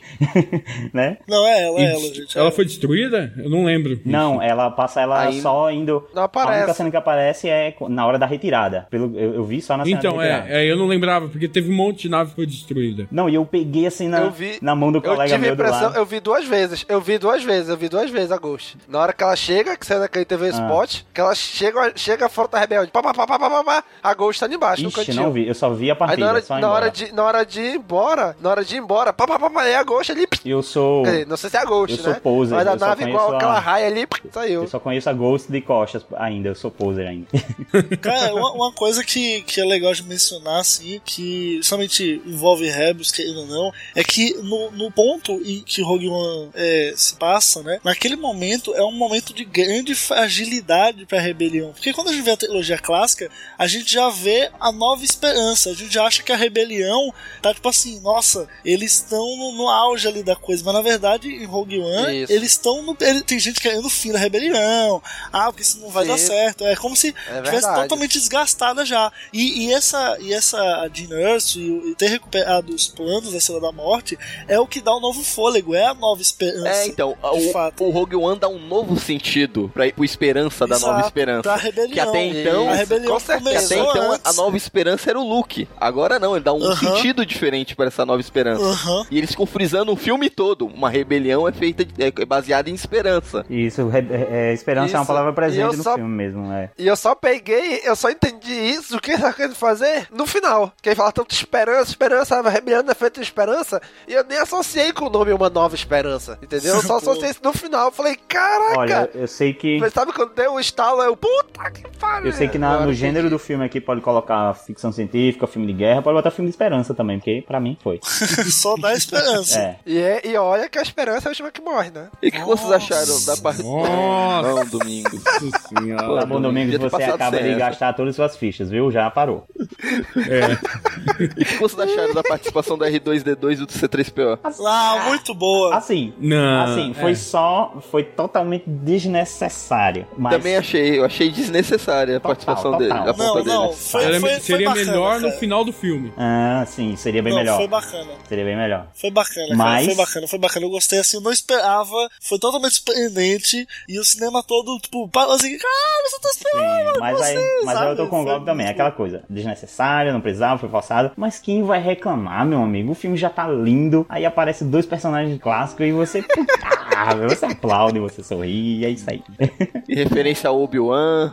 Sim, Cara, cara, não- quando eles estavam conversando sobre o Obi-Wan ali, eu falei, caraca, bicho. Eu não peguei. Muito show Eu não peguei a ali, do, a do Obi-Wan, cara. Eu não peguei. Como Como não? Foi tão Como claro. não? Foi Como não, na cara? cara. O Jedi. Olha, eu vou contar um é o segredo pra Jedi vocês. fala que seu amigo Jedi. Eu vou contar um segredo Vai, pra vocês. o quê? Não viu o episódio 4? Não, não, durante o filme, durante o filme, tinha muitas Dormiu, vezes em cochilou. que, não, em que eu começava a viajar, eh, eu começava a ver uma, uma cena de alguma coisa, eu começava a pensar em Star Wars, eu começava a pensar em caramba, sabe, eu viajava tanto que depois eu voltava pro filme, eu, puta merda, o que eu perdi? Sério, tinha hora que eu me, tinha hora que eu me desconectava do filme, e não por sono, porque o filme tava chato, é porque minha mente tava trabalhando freneticamente no universo Nas conexões, nas conexões. Isso, Ó, isso isso eu aconteceu demais. Teve muitas vezes que eu ficava e eu só voltava quando eu via todo mundo gritando. Eu, puta merda, perdi alguma coisa. Aí eu digo, na minha sessão, que teve gente que ficou viajando nessa referência ao Jedi, tava falando do Obi-Wan e não- o pessoal não sacou. E aí? Tinha muita gente que não cara, entendeu. Essa cena, pra mim, ela deixou claro que o Ezra e o Kenan vão morrer em Rebels. Mas diz Ponto. como foi, como Porque foi a É, cena. Perdi, diz aí o que aconteceu. Foi assim, foi a mão. Assim que, assim que o grupo da Jean Tem nada a ver com ela sai de? Avin 4, assim que o grupo da Jean sai de Avin 4 em direção a Scarif, aparece a Mothma e o Bale conversando, Hum. né, sobre a situação Cochichando, mais. cochichando, cochichando. cochichando. E daí a, a, a Mothma fala, é, tipo, você pode falar com aquele seu amigo Jedi, ele falou, eu vou, vou tentar contactá-lo. Aí ela, coloque, coloque essa função na mão de alguém de confiança. Aí, aí ele fala assim, é, pode deixar, eu vou deixar na mão da pessoa que eu mais confio no mundo. Puta merda. A pessoa que eu Coisa confiaria Realmente minha Vai vida. fazer- E ele cara. também fala que vai pra Alderan pra tentar acalmar É. o Senado. Acalmar os assim, né? anos. É, vai pra aldeia tal, pra morrer. É. É isso. Eu falei, se fodeu. E o puta, eu detesto esse ator que faz o Bale. Puta que pariu, eu tenho uma raiva desse ator. Eita, por que, pô? É por causa da terceira temporada do Dexter. Esse é o problema, né, cara? Assim, vem, um personagem que às vezes você ou já ama de outro lugar ou já odeia. Vem um ator, né? Aí já vem com a carga. É igual esse cara do. do esse Krennic. Ele é um personagem muito filha Sim. da puta nessa série agora que tá tendo Bloodlines. Eu não assisto Bloodlines, mas minha namorada assiste. E eu já tenho raiva da cara do cara. Tipo, minha namorada tá assistindo, eu vejo esse cara na tela, eu digo, esse nojento aí de novo. Porque o cara é um filho da puta na série, cara. Sério, ele. Mas ele, ele tem cara de pau no cu. Tem, tem. Ele, ele, ele é assim. Ele, ele fode com todo mundo, a família dele, de amigo, assim. Ele bota todo mundo na merda, deixa todo mundo na merda. E aí, ele já, já tem um raiva da cara dele. Quando eu. e- o pior, eu só vim sacar que era o ator durante o filme. Eu vi, olha, eu vi Krennic durante todos os trailers. Eu vi é, é o Krennic foto em todo lugar. Mas eu, durante o filme, eu fiz, que filha da puta. durante o filme é que eu percebi que era o mesmo ator, cara. Não acredito. Ele, ele tem aquela cara de cínico e de calmo. Sim. É, puta, é, é, é, é um cara de filha da puta, dá vontade de dar uns tapas. É, ele tem, ele tem mesmo. Cara, Ele, ele, ele é o puro alpinista social, cara. O puro mesmo. Ele, ele faz aquilo não porque ele é do mal, não porque ele tem a, a ideologia do império. Ele faz por alpinismo. Eu achei isso muito legal. Ele é aquele tipo de pessoa que gosta de se vestir de rola pra foder com os outros. Meu Deus. Cara, eu achei, eu achei tão legal no início, naquele flashback, ele chega lá. E aí, Tinha umas piadas, né? Porra, parou, terminou aqui, né, rapaz? No, sendo fazendeiro, né? Desde que a Lira morreu. Ah, a Lira Aí a morreu. pequena referência ao Aí- coletor aí- de umidade, lá do episódio 4. Sim, sim. Aí, ele- aí ele pega, ele olha pro lado, né? Se ele vira com poxa, que me, me- perdoe, minhas condolências, não sei o quê. Aí ele fica falando lá, ó, aí vocês aí, enquanto a gente conversa aqui, vão lá dentro revistar tudo, tá? Aí continua batendo papo com o cara, aí a Lira aparece. Olha, meu Deus, mas que milagre! Ou todo mundo dos mortos! Isso, isso ressuscitou! Cara, eu achei tão, eu achei tão legal essa cena, cara. Eles olham sempre pra ele, cara, que Isso só pilantra, reforça olha! o quanto esse cara é filho da puta, né? Sim, sim, é isso É mesmo. um canalha, pô. Olha, ela, que milagre, levou todo mundo dos mortos. Eu vou Ele, mandar. ele não é aquele, ele não é aquele pilantra calculista, aquele pilantra poderoso. Ele é pilantra porque ele é cheio dos garcejos mesmo, Olha, nesse zoeira, sentido, assim, é, eu- nesse sentido ele nem parece um imperial, né? Nesse sentido ele parece mais um, É. um contrabandista, Sim, um, sabe, é verdade, um malandro. verdade. É, e, é- e o pior é que é exatamente o, o que ele é nessa série Bloodlines. Mas falando em gente que voltou dos mortos, velho, os Death Troopers, eles são comparados, a- é- é, eles são referência dos Sheldon Troopers, né? Que era uma elite de soldados do universo Legends. Vocês sabiam dessa? Eu pensei que você tava fazendo algum tipo de Não, referência a Big não. Bang Theory. Não, não. Os Sheldon Troopers, Ah, é, eles são uma referência aos soldados do do universo Legends, uma elite. Peraí, É Shadow Troopers ou Sheldon? Sheldon. Sheldon. Ah, tá. Eu entendi Sheldon. por isso que eu falei do Big Bang Theory. Ah, Desculpa, Shadow, minha pronúncia é Shadow. ruim, dicção horrível. Star Wars. Gente, o cara, o cara já falou, o cara já falou, e aí todo mundo sabia que era Sha- Shadow aqui. Vocês estão sacaneando mesmo. Não, eu não sabia, eu achava que era Sheldon mesmo. Tipo, Sheldon Troopers. Eu falei, caralho, Sheldon? Não, não tô É dizendo que eu não Big sabia o que era o personagem, mas todo mundo entendeu que ele quis dizer Shadow, entendeu? Pelo menos eu entendi. Não. Ah, não sei, era uma referência que eu não conhecia. Aqui, É, ó, eu também. Bazinga. Não, não, pelo amor de Deus.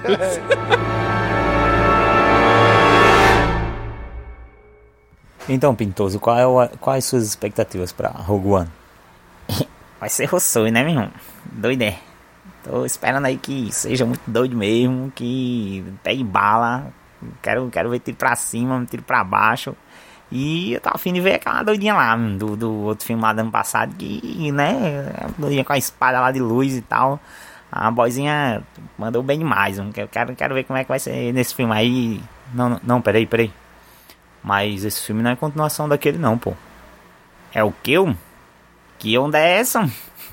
Eu não tô sabendo é mais de nada. Cara, eu achei legal naquela hora que eles estão lá em Scarif. Cara, que planeta lindo, cara. Lindo. Planeta Maceió, Praia. né? Eu moraria, Planeta Praia. eu moraria fácil ali. Eu moraria fácil no planeta praia daquele, bicho. Fácil, fácil, fácil. Cara, eles estão ali, na hora que eles vão procurar naquele, entre aspas, banco de dados gigante ali, né?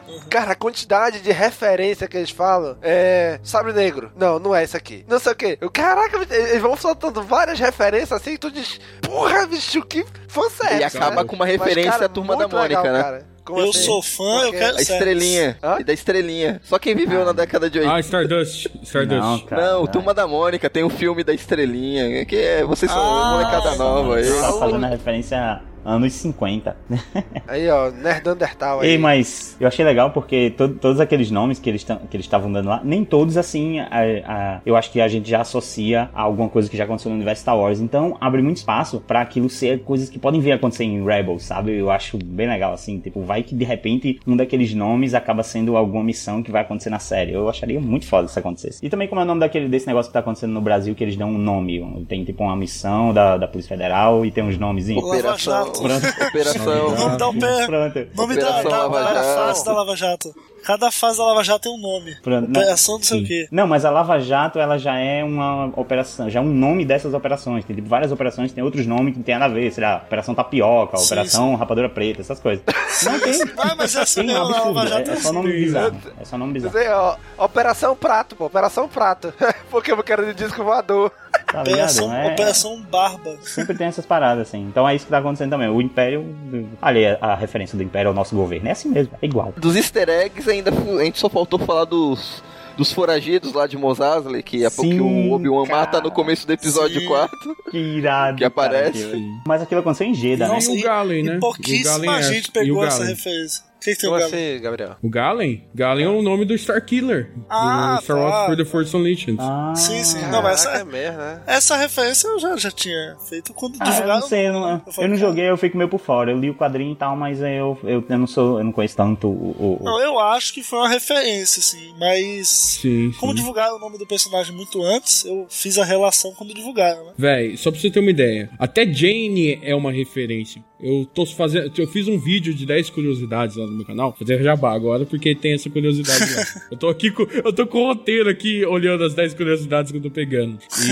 E, e Jane Erso, na verdade, teve três, três pessoas com esse nome no Legends, né? Teve uma que era a Jane Obda, que era da animação Droids. Nossa. Teve a Jane Noran, que era uma piloto de uma YT-1300, que é a nave do Han Solo, né? Do mesmo modelo da Sim, nave do Han isso. Solo. Que é foda pra Mano, vocês- caralho. tipo, vocês são muito a nerds, Jane, Jane que, que teve também isso. Peraí, mas tô, mas tô aqui- peraí, o, o, o assunto, não, não, não tô querendo em caso assim, mas tipo, a referência é Jane ou é Jean? É o nome da, é o nome Jin, Jin Erso. É o nome de. Ah, tá. Eu não, Ah, desculpa, desculpa. Eu, é minha, Não, porque não, realmente, é, realmente eu não tá. é Jean, não é Jean só, é Jean. Não é, é só não é Jean. zoando, não é É Jean Obda porque- e que é do Droids, a Jean Nioran, que é essa do Han Solo, e tem uma do, de um jogo chamado Imperial Assault, que ela é a cara da Jean Erso. Ela chama Jean Odaran, é, e o jogo é baseado numa missão depois que aconteceu a explosão da Estrela da Morte, cara. Mas é igualzinha, ela era uma contrabandista de... Sabe aquela descrição que a Mon Mothma fala? Caraca, então pode vir, pode vir muito daí, né? É, inspiração. é a mesma, é quase a mesma descrição, velho. É quase a mesma descrição. Achei impressionante isso, com essas coisas de referência, assim. Aí teve uma referência que eu, que eu vi o pessoal falando, que eu não peguei, não vi isso no filme, que foi a do Leite Azul. Eu também Teve, não vi. teve, também não vi, teve. não. Eu não no, vi, prim- não. no- começo, no- no comecinho do filme, na hora Aham. que ela tá pegando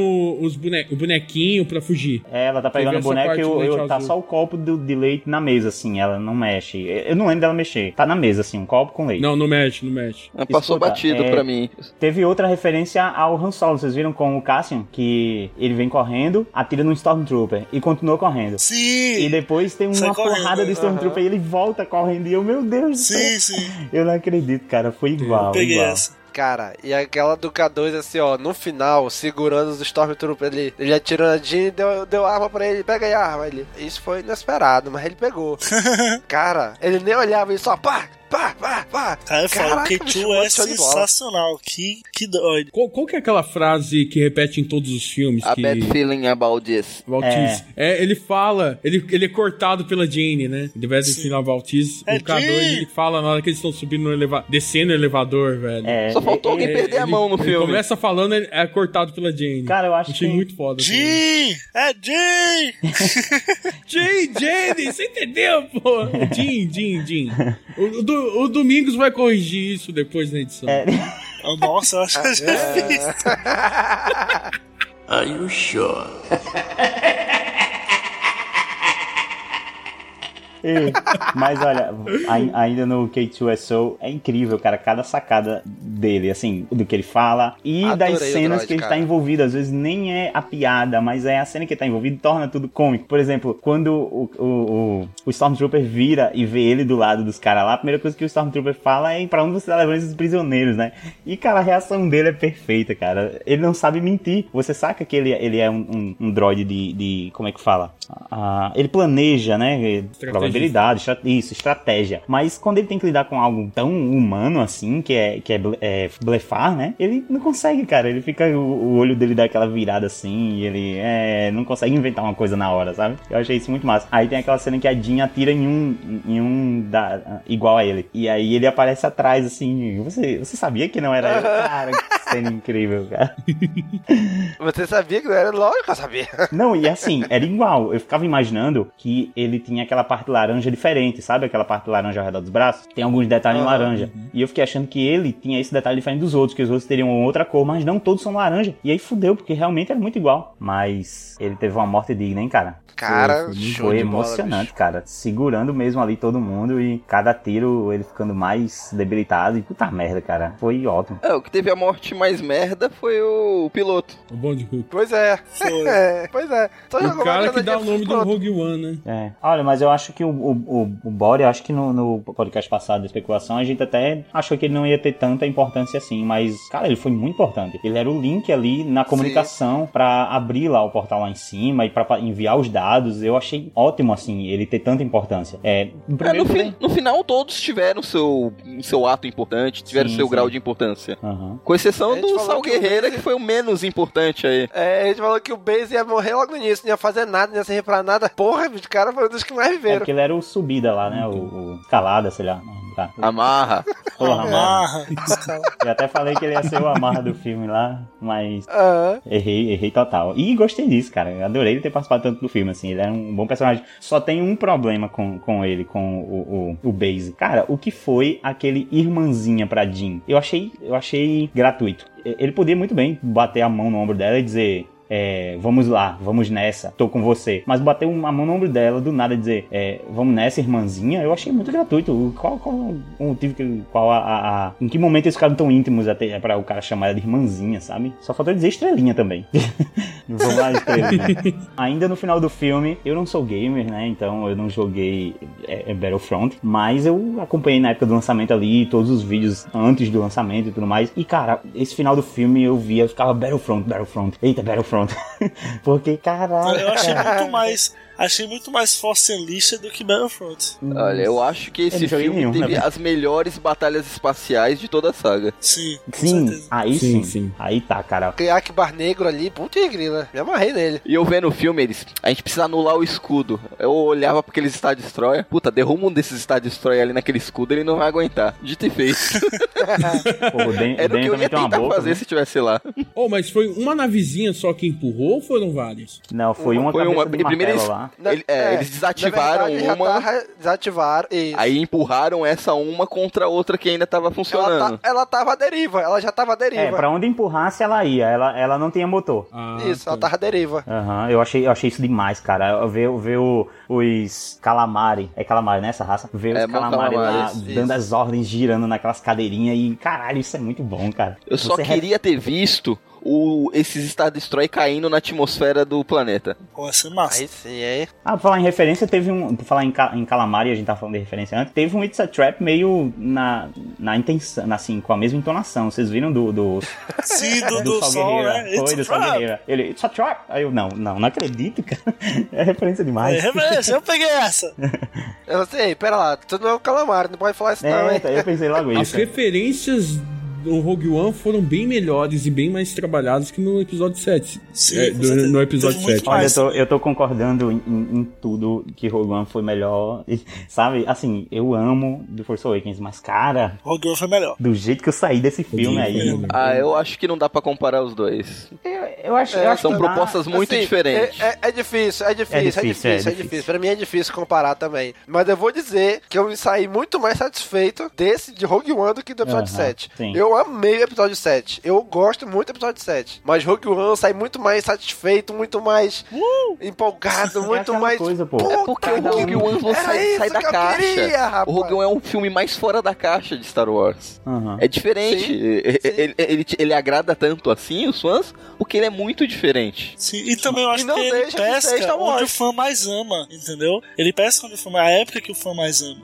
Então isso, isso também tem um efeito. Eu acho que, se, por exemplo, se no The Force Awakens, o, no momento que a, a, a Rey pega o sabre, o Kylo tenta pegar o sabre e aí a Rey que pega. Se ali o, o Luke tivesse pego e, e aí batalhado, eu acho que o, o fã ia sair do Force Awakens mais, meu Deus, o- aquela cena do Luke, meu Deus, sabe? Faltou algo assim que, o- que o fã olhasse, saísse e falasse, putz, mas que sensacional, meu Deus, tá? E o Rogue One teve muito disso. É, Force só que a Awakens proposta do, é do bom. Force Waker era, era outra. Era, É, era- não era pra é. agradar os fãs, era pra agradar um gente- público novo. Isso. É aquela coisa que a gente falou no começo. Cada, a- a- cada um tem seu contexto, tem o lance de, de, de Force Awakens ter muito mais tempo de, de hiato e ser a é, o filme de entrada para essa nova fase de Star Wars sobre a, a, a tutela, eu vou dizer essa palavra, da Disney, sabe? Então é outra, é outra ideia, é outra ideia. Agora, imagina se depois de 10 anos o filme que a gente recebe fosse Rogue One, cara. O filme que a gente recebe. Cara, eu não tava vivo. Não tava vivo porque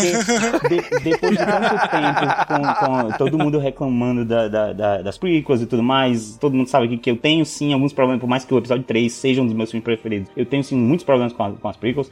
Se a gente recebe um Rogue One como a primeira. Cara, não, eu não teria sobrevivido. Ter ali dado Mas aí eu acho que o filme já não ia fazer tanto sucesso. Aí a, a, saga não ia ter o buzz que teve. Porque é, esse, então, esse, esse filme não ia chamar o, o vamos lá, o público civil para assistir sozinho. Exato. Mesmo depois, mesmo com, com The Force Awakens, tudo já é, é, tá aí, Star Wars voltou. Ainda assim, a gente viu antes do filme estrear que o, o, o buzz não tava tão alto para quem não para quem não era fã da saga. Eu não tava vendo aquelas pessoas dizendo vou assistir Rogue One vou assistir Star Wars, sabe? Não tava. Realmente, é, se trouxesse eles primeiro, esse primeiro, pro fã seria orgasmo, pra o não fã seria. Hum, voltou, disseram que voltou aí Star Wars.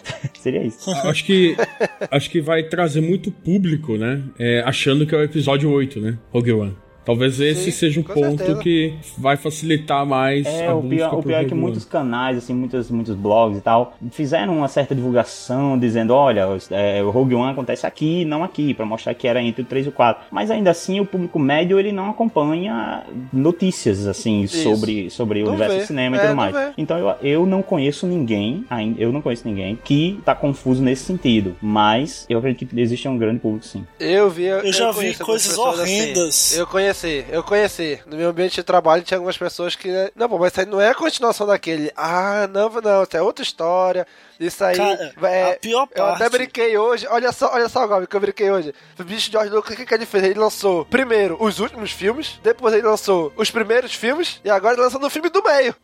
Entendeu? É, um filme no meio. o, agora, atenção, o, o, o negócio que me dá agonia nisso, e ser um pouco confuso, é que sempre pinta nego pra pagar despertalhão e fazer merda. Hoje eu abro o Facebook, estão falando de Rogue One, aí tem lá um comentário. O que, que é Rogue One? Que é, é continuação? Aí me vem um desgramado e fala Não, Rogue One é uma história que o George Lucas escreveu junto com o episódio 4, mas não conseguiu lançar. Nossa, Nossa eu falei, não, é sério isso? Nossa, é sério isso? Nossa. Dá vontade de sumir da diz vida. Pro cara, Sabe, diz, esses diz espertalhões assim não, que não manjam. Diz pro cara que não tá no roteiro lá. É, roteiro do cara... George Lucas não tem. Diz pra ele que não tem. e o cara desse, e o cara que fala uma coisa dessa, não se diz presidente do Conselho de Alagoas. Pode ah, não, eu, não, fui, não fui eu que falei isso. Não fui eu que falei ah. isso. Ei, ei, que calúnia é essa? Não fui eu, não.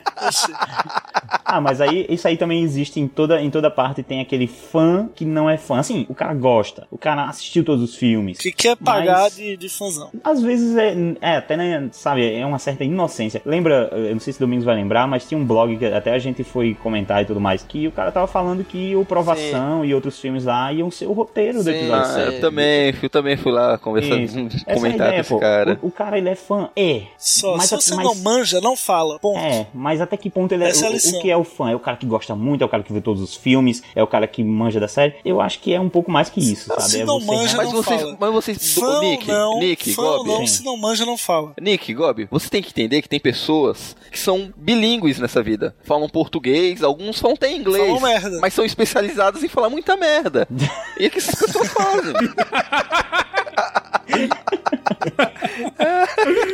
Meu Deus.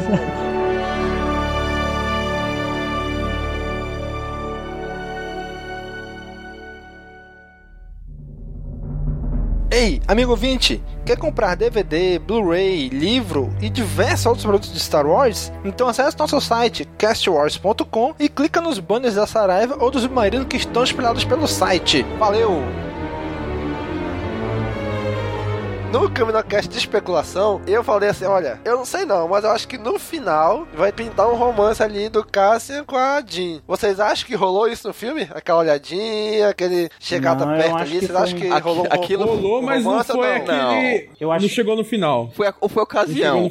A gente vai morrer, o planeta vai explodir, é o que tá aqui, na, que tá, é o que tá aqui do meu lado. Vai tu mesmo. Afinal, explodiu o planeta ou só estourou uma parte? Não, explodiu o planeta. É isso que a Estrela da Morte faz, não? Não, mas só que aí no primeiro teste dela não foi não, o planeta mas ela não explodiu todo o pelo planeta, que eu não. senti, por exemplo, Jeddah explodiu a cidade. Foi só uma bomba nuclear que ela jogou. Foi só uma bomba atômica que ela é, jogou porque ali. Jeddah foi só uma parte, foi só a cidade. Realmente Tanto é que no episódio Scarif 4, também. o episódio 4 é a primeira vez que a, que a Estrela da Morte consegue destruir um planeta por completo. Cara. Ou seja, pelo que eu entendi, eles conseguem regular a potência do raio. É, eu tava Sim. imaginando que em Jeddah não explodiu o planeta todo, porque eles ainda estavam é, pegando mais cristais Kyber. Eu achei que eles estavam pegando mais cristais uhum. para aumentar a potência da Estrela da Morte ainda, que ela ainda não tinha potência suficiente para explodir um planeta. Por isso que eles estavam pegando mais cristais, mesmo com ela praticamente completa já. Olha, eu achei isso bem corajoso e bonito ao mesmo tempo, viu, cara? Você terminar um filme daquele jeito, puta merda, bicho. Cara, e tu vê na atmosfera, tu vê a Estrela da Morte chegando, Sim. cara, fica imaginando a visão da galera de Alderan, vendo a Estrela da Morte ali ao redor do planeta. De repente só um brilho e acabou tudo. Cara, eu já, eu já fiquei assim, eu lembro que eu senti, não senti tanto porque não foi tão construído, mas no uso da, da Star Killer lá no episódio 7, eu lembro que eu não esperava por aquilo, e de repente eu tava assistindo e, caraca,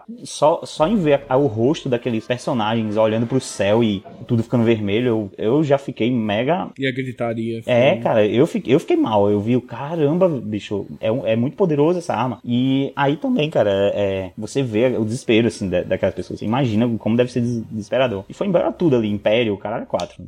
o do Krennic morreu junto. Foi, Krennic morreu junto. Não, eu, eu, foi a melhor parte, ele olhando e tipo, se fudeu, sabe? É pra mostrar como o Império é filha da puta, ele não tá nem é, aí pros aliados. Sim, o Tark, o Tark fez um sorrisinho ali que...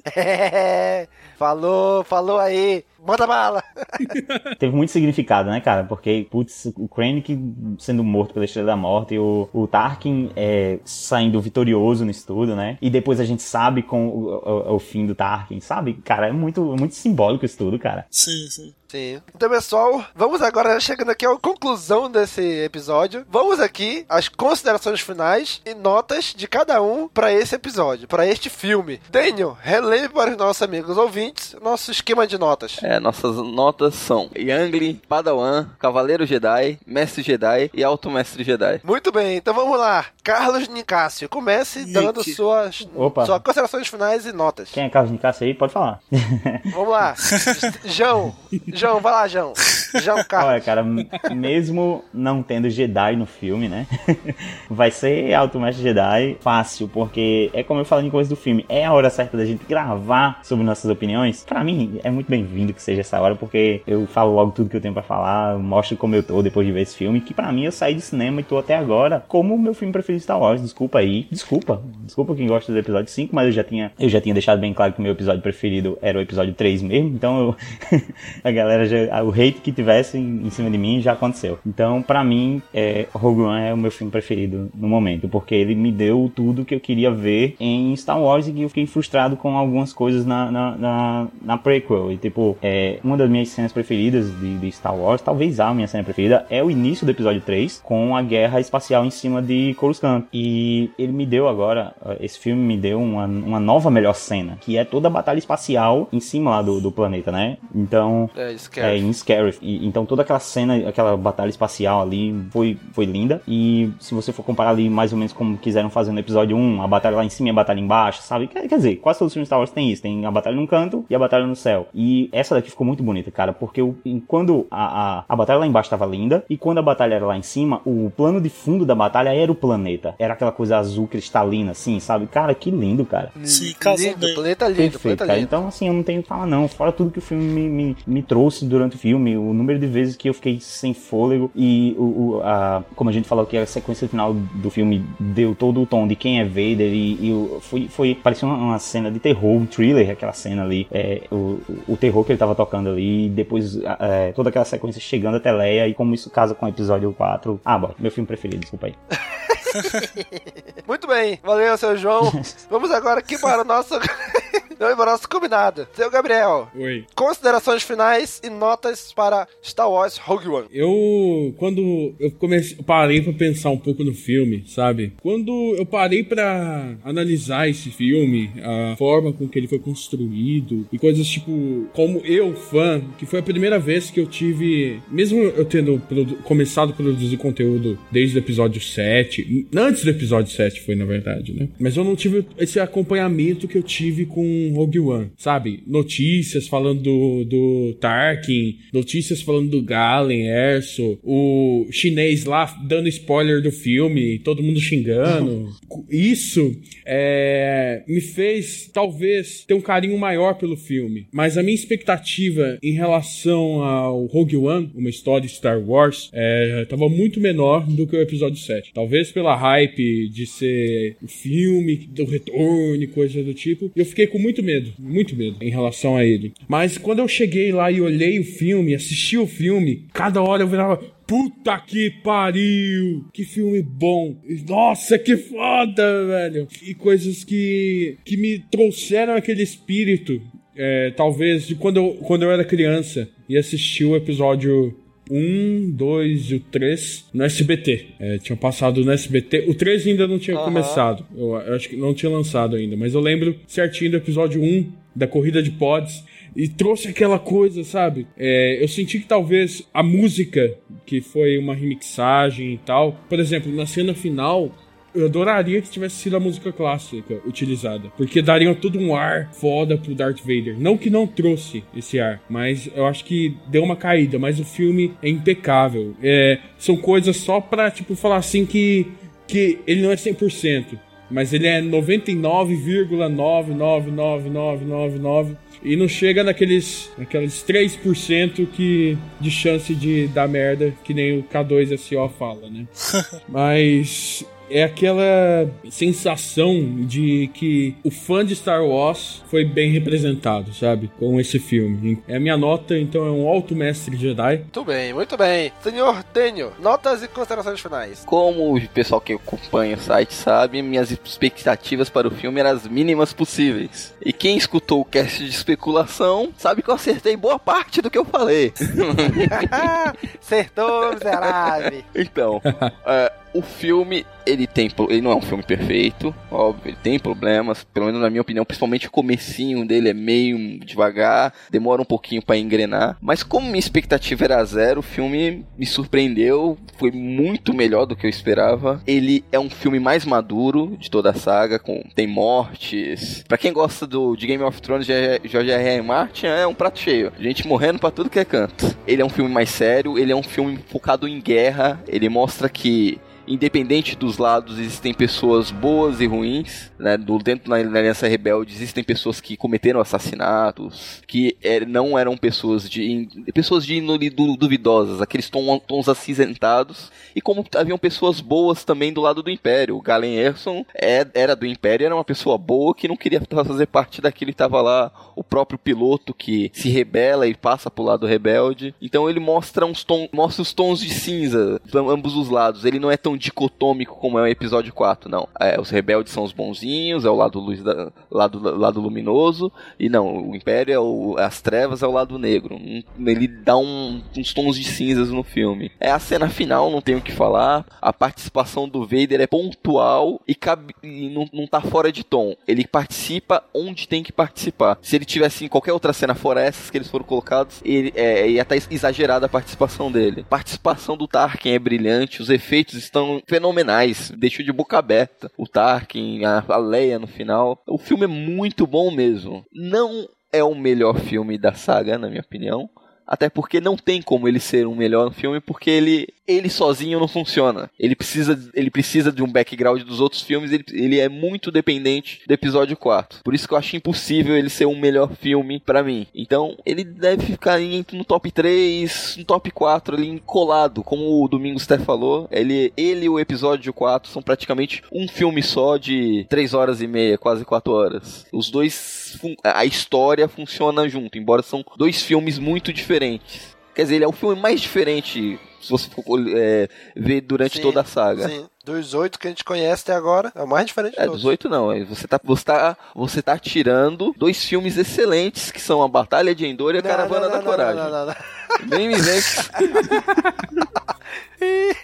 Mas com, com falando só do, dos filmes que contam a história principal da batalha entre o Império e os rebeldes, né? Colocando nesses pontos, eu ainda acho Império Contra-Ataca lá o melhor filme de toda a saga, intocável lá. Seguido, aí fica difícil, é uma, uma nova esperança com o Rogue One parado. Então, então, então, vamos fazer o seguinte, vamos fazer o seguinte. Segura aí, Daniel. Segura essa tua listagem que a gente faz daqui a pouquinho. Beleza. Dá só a nota e no final a gente dá a, a, a listagem, vai. Tá, então o filme é excelente. Minha nota é Alto Mestre Jedi. Eu acho que as falhas que tem, Ah, esse. esses pequenos problemas que o filme tem, não desmerecem ele. E mesmo ele não sendo o melhor filme da saga pra mim, eu acho ele um excelente filme. Bom, já vou dar também aqui minhas considerações finais e minhas notas. Cara, amei o filme, cara. Amei. Eu tava assim, eu não tava com a expectativa tão baixa quanto o Daniel, mas eu tava assim, sabe, de boa. Eu lembro que em 2016, eu tava assim também, no episódio 7, tava tranquilo e tal. Cara, quando chegou no dia da, da estreia de Meia-Noite 1, cara, me deu ansiedade. Falei, meu Deus, é hoje. Eu vou, eu vou rever esses caras. Eu vou, sabe, eu fiquei tão ansioso o dia todo pra ver aquilo. Esse ano não tava, tava tranquilo. Ah, daqui eu vou ter que assistir Rogue One. Não, beleza, dá um tempo aqui em casa pra sair. Cheguei lá, fiquei sentado conversando com a galera. Entramos no sala de cinema, sabe? Tranquilo. Não tava com expectativa, não tava ansioso, tava nada. E, cara, e me entregam esse filme maravilhoso, bicho. Cara, só tem uma coisa a dizer pra esse pessoal que tava maluco com as regravações. Obrigado, Lucasfilm, Disney, quem foi, pelas regravações. Eu não sei como seria esse filme antes. Eu não quero saber. Se um dia lançarem, é, alguém falar como era antes, beleza. Mas se não falar, não tô nem aí. Eu gostei do resultado final. Foi excelente. Gostei muito do resultado final. Poderia ter regravações, ah, o que fosse, contanto que o filme ficasse bom. E ficou. Ficou muito bom. Então eu gostei muito. Obrigado, Disney, pelas regravações. Um abraço, Marcelo Skywalker do Jedi Center, que ficava não falava nada sem, sem mencionar essas regravações. Verdade. Merda, velho. Cara, amei as regravações, refilmagem, que refizesse 70, 80, 90% do filme. Mas ficou excelente. Gostei, gostei muito. O filme, eu gosto desse- dessas histórias em que elas se encaixam na outra. Tipo, ela termina onde já começa a outra. Tipo, a Leia termina ali, entrando na saída da luz, e já começa saindo na saída da luz de Tatooine, que é o episódio 4, entendeu? Eu, eu amo isso, eu gosto muito quando isso acontece. E eles fizeram isso de uma maneira tão perfeita, esse final, que, cara, que eu amei demais esse final. Muita gente reclamava, ah, não vai ter Jedi, não vai ter a força. Eu amei o personagem do Donnie Yen, o Liu Shihut. Eu gostei muito, cara, da- da- do conceito dele. E, cara, não faltou, não senti falta de Jedi. Agora aqui, vou mandar um outro abraço pro Dan, do Star Wars Storyteller, também membro aqui do Caminocast, que ele disse pra ele Star Wars é só usar da força. né? Ele não gostou muito, ele, não é que ele não gostou muito, ele sentiu falta de Jedi em Rogue One. Dan, desculpa, cara, não senti nem um pouco de falta de Jedi em Rogue One. Ainda bem que não tem, se tivesse pra mim, talvez não teria sido tão bom assim. O, o desenvolvimento desses personagens aí. Porque não iam focar no Jedi. Ainda bem que não teve. E cara, aquela referência, não sei se vocês perceberam, ao Godzilla, quando o Vader vai aparecer a primeira vez. Sim. A silhueta gigante do Vader. Caraca, eu olhei aquilo, eu falei, esse é o Garrett Edwards. É referência, o- da- a silhueta gigante do Vader, assim, perto do Krennic. Cara, amei aquilo, amei o Vader. Ele apareceu só onde tinha que aparecer. Cara, aquela cena final, quando ele ativa o sabre, aí eu, puta merda, se eu tivesse aí, eu já tinha me borrado todo. Eu senti o medo daqueles caras. Eu senti, bicho, eles vão morrer. O que, que eles vão fazer contra um Lord Sith? E foi muito legal, eles passando, pega o chip, pega, passa, não sei o que. Tem que passar pelo chão da morte. A vida deles não era mais importante do que a causa que eles estavam defendendo. A causa pela qual eles estavam lutando ali. Cara, isso é muito legal. Eu gosto muito disso. Então não tem como não dar alto mestre Jedi pra esse filme, cara. Foi muito bom. Amei o filme, saí maravilhado do cinema. Saí muito mais assim, empolgado do que quando eu saí do episódio 7. E olha que eu saí bem empolgado do episódio 7. Mas esse agora eu saí, uou! Como diz o Gob, né, Gob? Uou! é, é isso, cara. É isso. E falando em Gob, vamos lá, Gob. Feche aí, dando suas considerações finais e notas para Rogue One, uma história Star Wars. Cara, pra. Eu não sei se eu já mencionei aqui no CaminoCast, mas o meu filme favorito de Star Wars é e sempre vai ser o episódio 4. E o que que Rogue One fez? Deu uma nova roupagem, um novo sentido, um background imenso para algo que eu já amava e ele complementou isso e tornou, elevou isso à quinta potência. Então, assim, é, é um. Deu um extended ali, né? Exatamente. Então, além dele ser um filme que por si só já é bom, já é bem dirigido, já tem um bom roteiro, ele acrescenta mais elementos, ele deixa ainda melhor o meu filme favorito, cara. Então, cara, não tem como amar, não amar esse filme, cara. Porque ele, como eu falei, é o episódio 4, parte 0. Ele é o prequel do 4, entendeu? Se você ver Rogue One, você tem que ver o 4, entendeu? Então, se, pra você ver o 4, entender tudo, tudo, você tem que ver Rogue One. Então, assim, cara, é uma coisa assim que eu não esperava de fato. Eu já tinha rumores de que o, o episódio, o Rogue One, ele ia terminar minutos antes do episódio 4, mas eu sempre suspeitei, não, não vai, não vamos botar Leia, não. Eles querem realmente assim, é um spin-off, é um spin-off e vai ser aquela guerra ali. Não, não vão trazer muita coisa do, da trilogia clássica, né? Do Jedi, do Sith e tudo mais. Mas eles trouxeram, eles conseguiram amarrar tudo, conseguiram colocar o maior vilão da cultura pop de volta às telonas de uma forma que ele nunca esteve e da melhor forma possível. O filme tem a melhor cena de Star Wars. Então, assim, cara, é alto mestre Jedi com força total. Porque, assim, eu também não esperava, eu esperava que ia ser muito bom, mas não esperava, não, não esperava que fosse tão bom e que para mim fosse melhor do que o episódio 7. Então, assim, é indescritível a sensação que eu tive ontem assistindo o filme pela primeira vez, as sensações que eu vou ter vendo o filme de novo e de novo e de novo, porque é histórico. É, eu acho que esse é um filme muito mais histórico que o episódio 7. É um filme que daqui a 40, 50 anos a gente vai mostrar para os nossos filhos o episódio 4, mas, mas antes a gente vai mostrar o Rogue One, porque, olha, esse é mais novinho, menos, menos antigão e que vai contar isso aí junto. Então, assim, cara, é um acréscimo sensacional. Não é apenas um spin-off. É Star Wars e é Star Wars feito de uma maneira diferente, mas também de forma muito boa. Então, cara, é, é explodir a cabeça. É emocionante de fato. Eu chorei, chorei, chorei muitas vezes no filme. É, todas as referências, todos os personagens que saíram de volta, efeitos especiais, a Leia, sabe? É, é assim, é, é para cardíaco mesmo. Não tem como não gostar. Sendo fã ou não, é impossível. Com certeza, o melhor filme de 2016 e eu digo mais, melhor filme do século 21 até então. É isso. Porra. Eita! então vamos fazer uma pequena brincadeira aqui. Fazer um pequeno, pequeno jogo. Lá, cada um vai fazer seu top 3 filmes de Star Wars. Vamos lá, Daniel. Agora Na lata, assim, episódio, episódio 5, 4, Rogue One e episódio 7. Top 4. Empataram é. os dois ali? muito bem, muito bem. Vamos lá, João. Nick, João. João é João agora fora. eu, nem, eu, nem, eu nem lembro o que tá falando comigo. Eu ia perguntar quem é esse João que tá online que eu não vi. Caraca. É, é o efeito do sábio de luz, gente. João, João.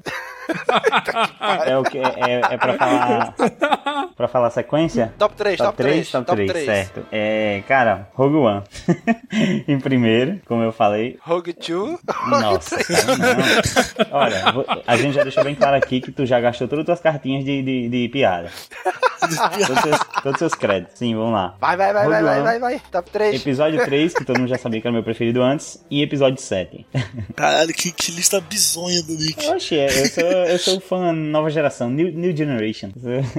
olha aí, olha aí. Gob. Então, meu top 3, depois desse filme sensacional, é o seguinte episódio 4, Rogue One e episódio 5. Olha aí, hein? Muito bem. Ousado. Ok, também meu top 3. Meu top 3, meu top 3. Tava em primeiro lugar o episódio 3, desbancado agora por Rogue One. Então, em primeiro lugar tá Rogue One, mas pegando aquela linha do Daniel, que Rogue One funciona muito melhor que o episódio 4. Então, vou botar ali em primeiro lugar Rogue One, contanto que tenha assistido o episódio 4.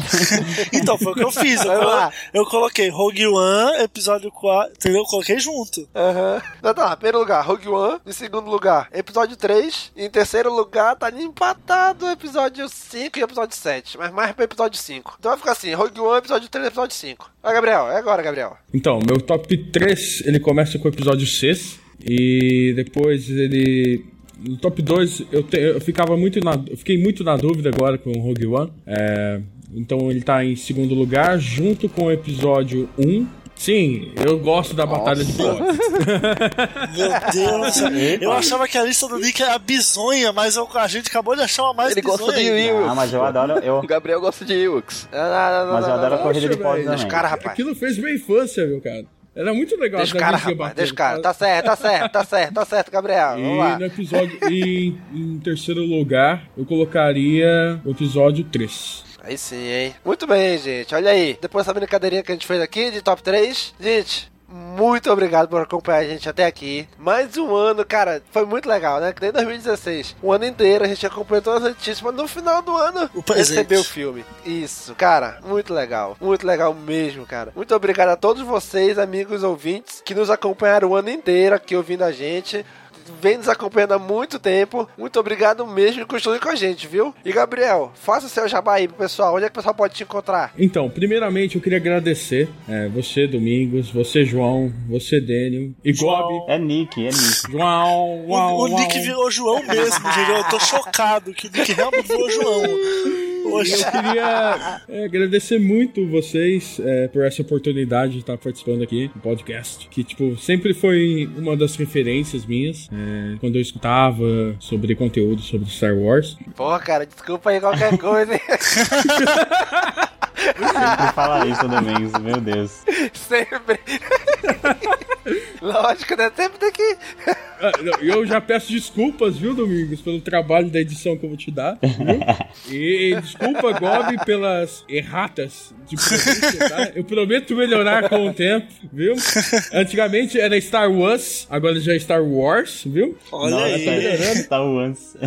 Velho, eu tenho, um, eu tenho um sério problema de dicção, você não tem noção. Eu queria agradecer, sério, a todos por essa, tal, essa oportunidade. E caso alguém queira conhecer um pouco mais do meu trabalho, é, eu tenho um canal no YouTube chamado Em Algum Lugar do Universo. É um canal exclusivamente de Star Wars, é, que eu tento brincar um pouco com o universo que a gente vive, né? Então, por exemplo, a Mon Mothma, eu fiz um vídeo falando sobre a história dela, assim como Palagues e outros personagens, Sanguerreira, por exemplo, também tá lá. Só. É que eu tento brincar. Então, é só o, é o Guerreira. Eu- E eu tento brincar um pouco com isso, de trazer um pouco do nosso universo. Então eu falo, tipo, a Mon Mothma é uma direita liberal, e eu tento brincar nisso. Eu, eu, eu fiz uma análise do, das coisas que ela provou e do Fez o Political canon. Compass da Mon. É, ó, que bom aí, ó. Eu tento brincar isso e lá no Em Algum Lugar do Universo eu trago só conteúdo sobre Star Wars. Muito bem. O host, o host desse programa aqui tem língua presa, mas tudo bem. Mas o host desse programa é Liga Presa é, é- O host desse programa é Liga Presa é.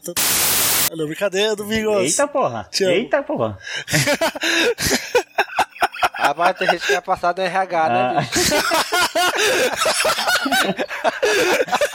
Tá ligado que. Esses caras podem nem zoar, né? Mas podem nem zoar. Tá ligado que.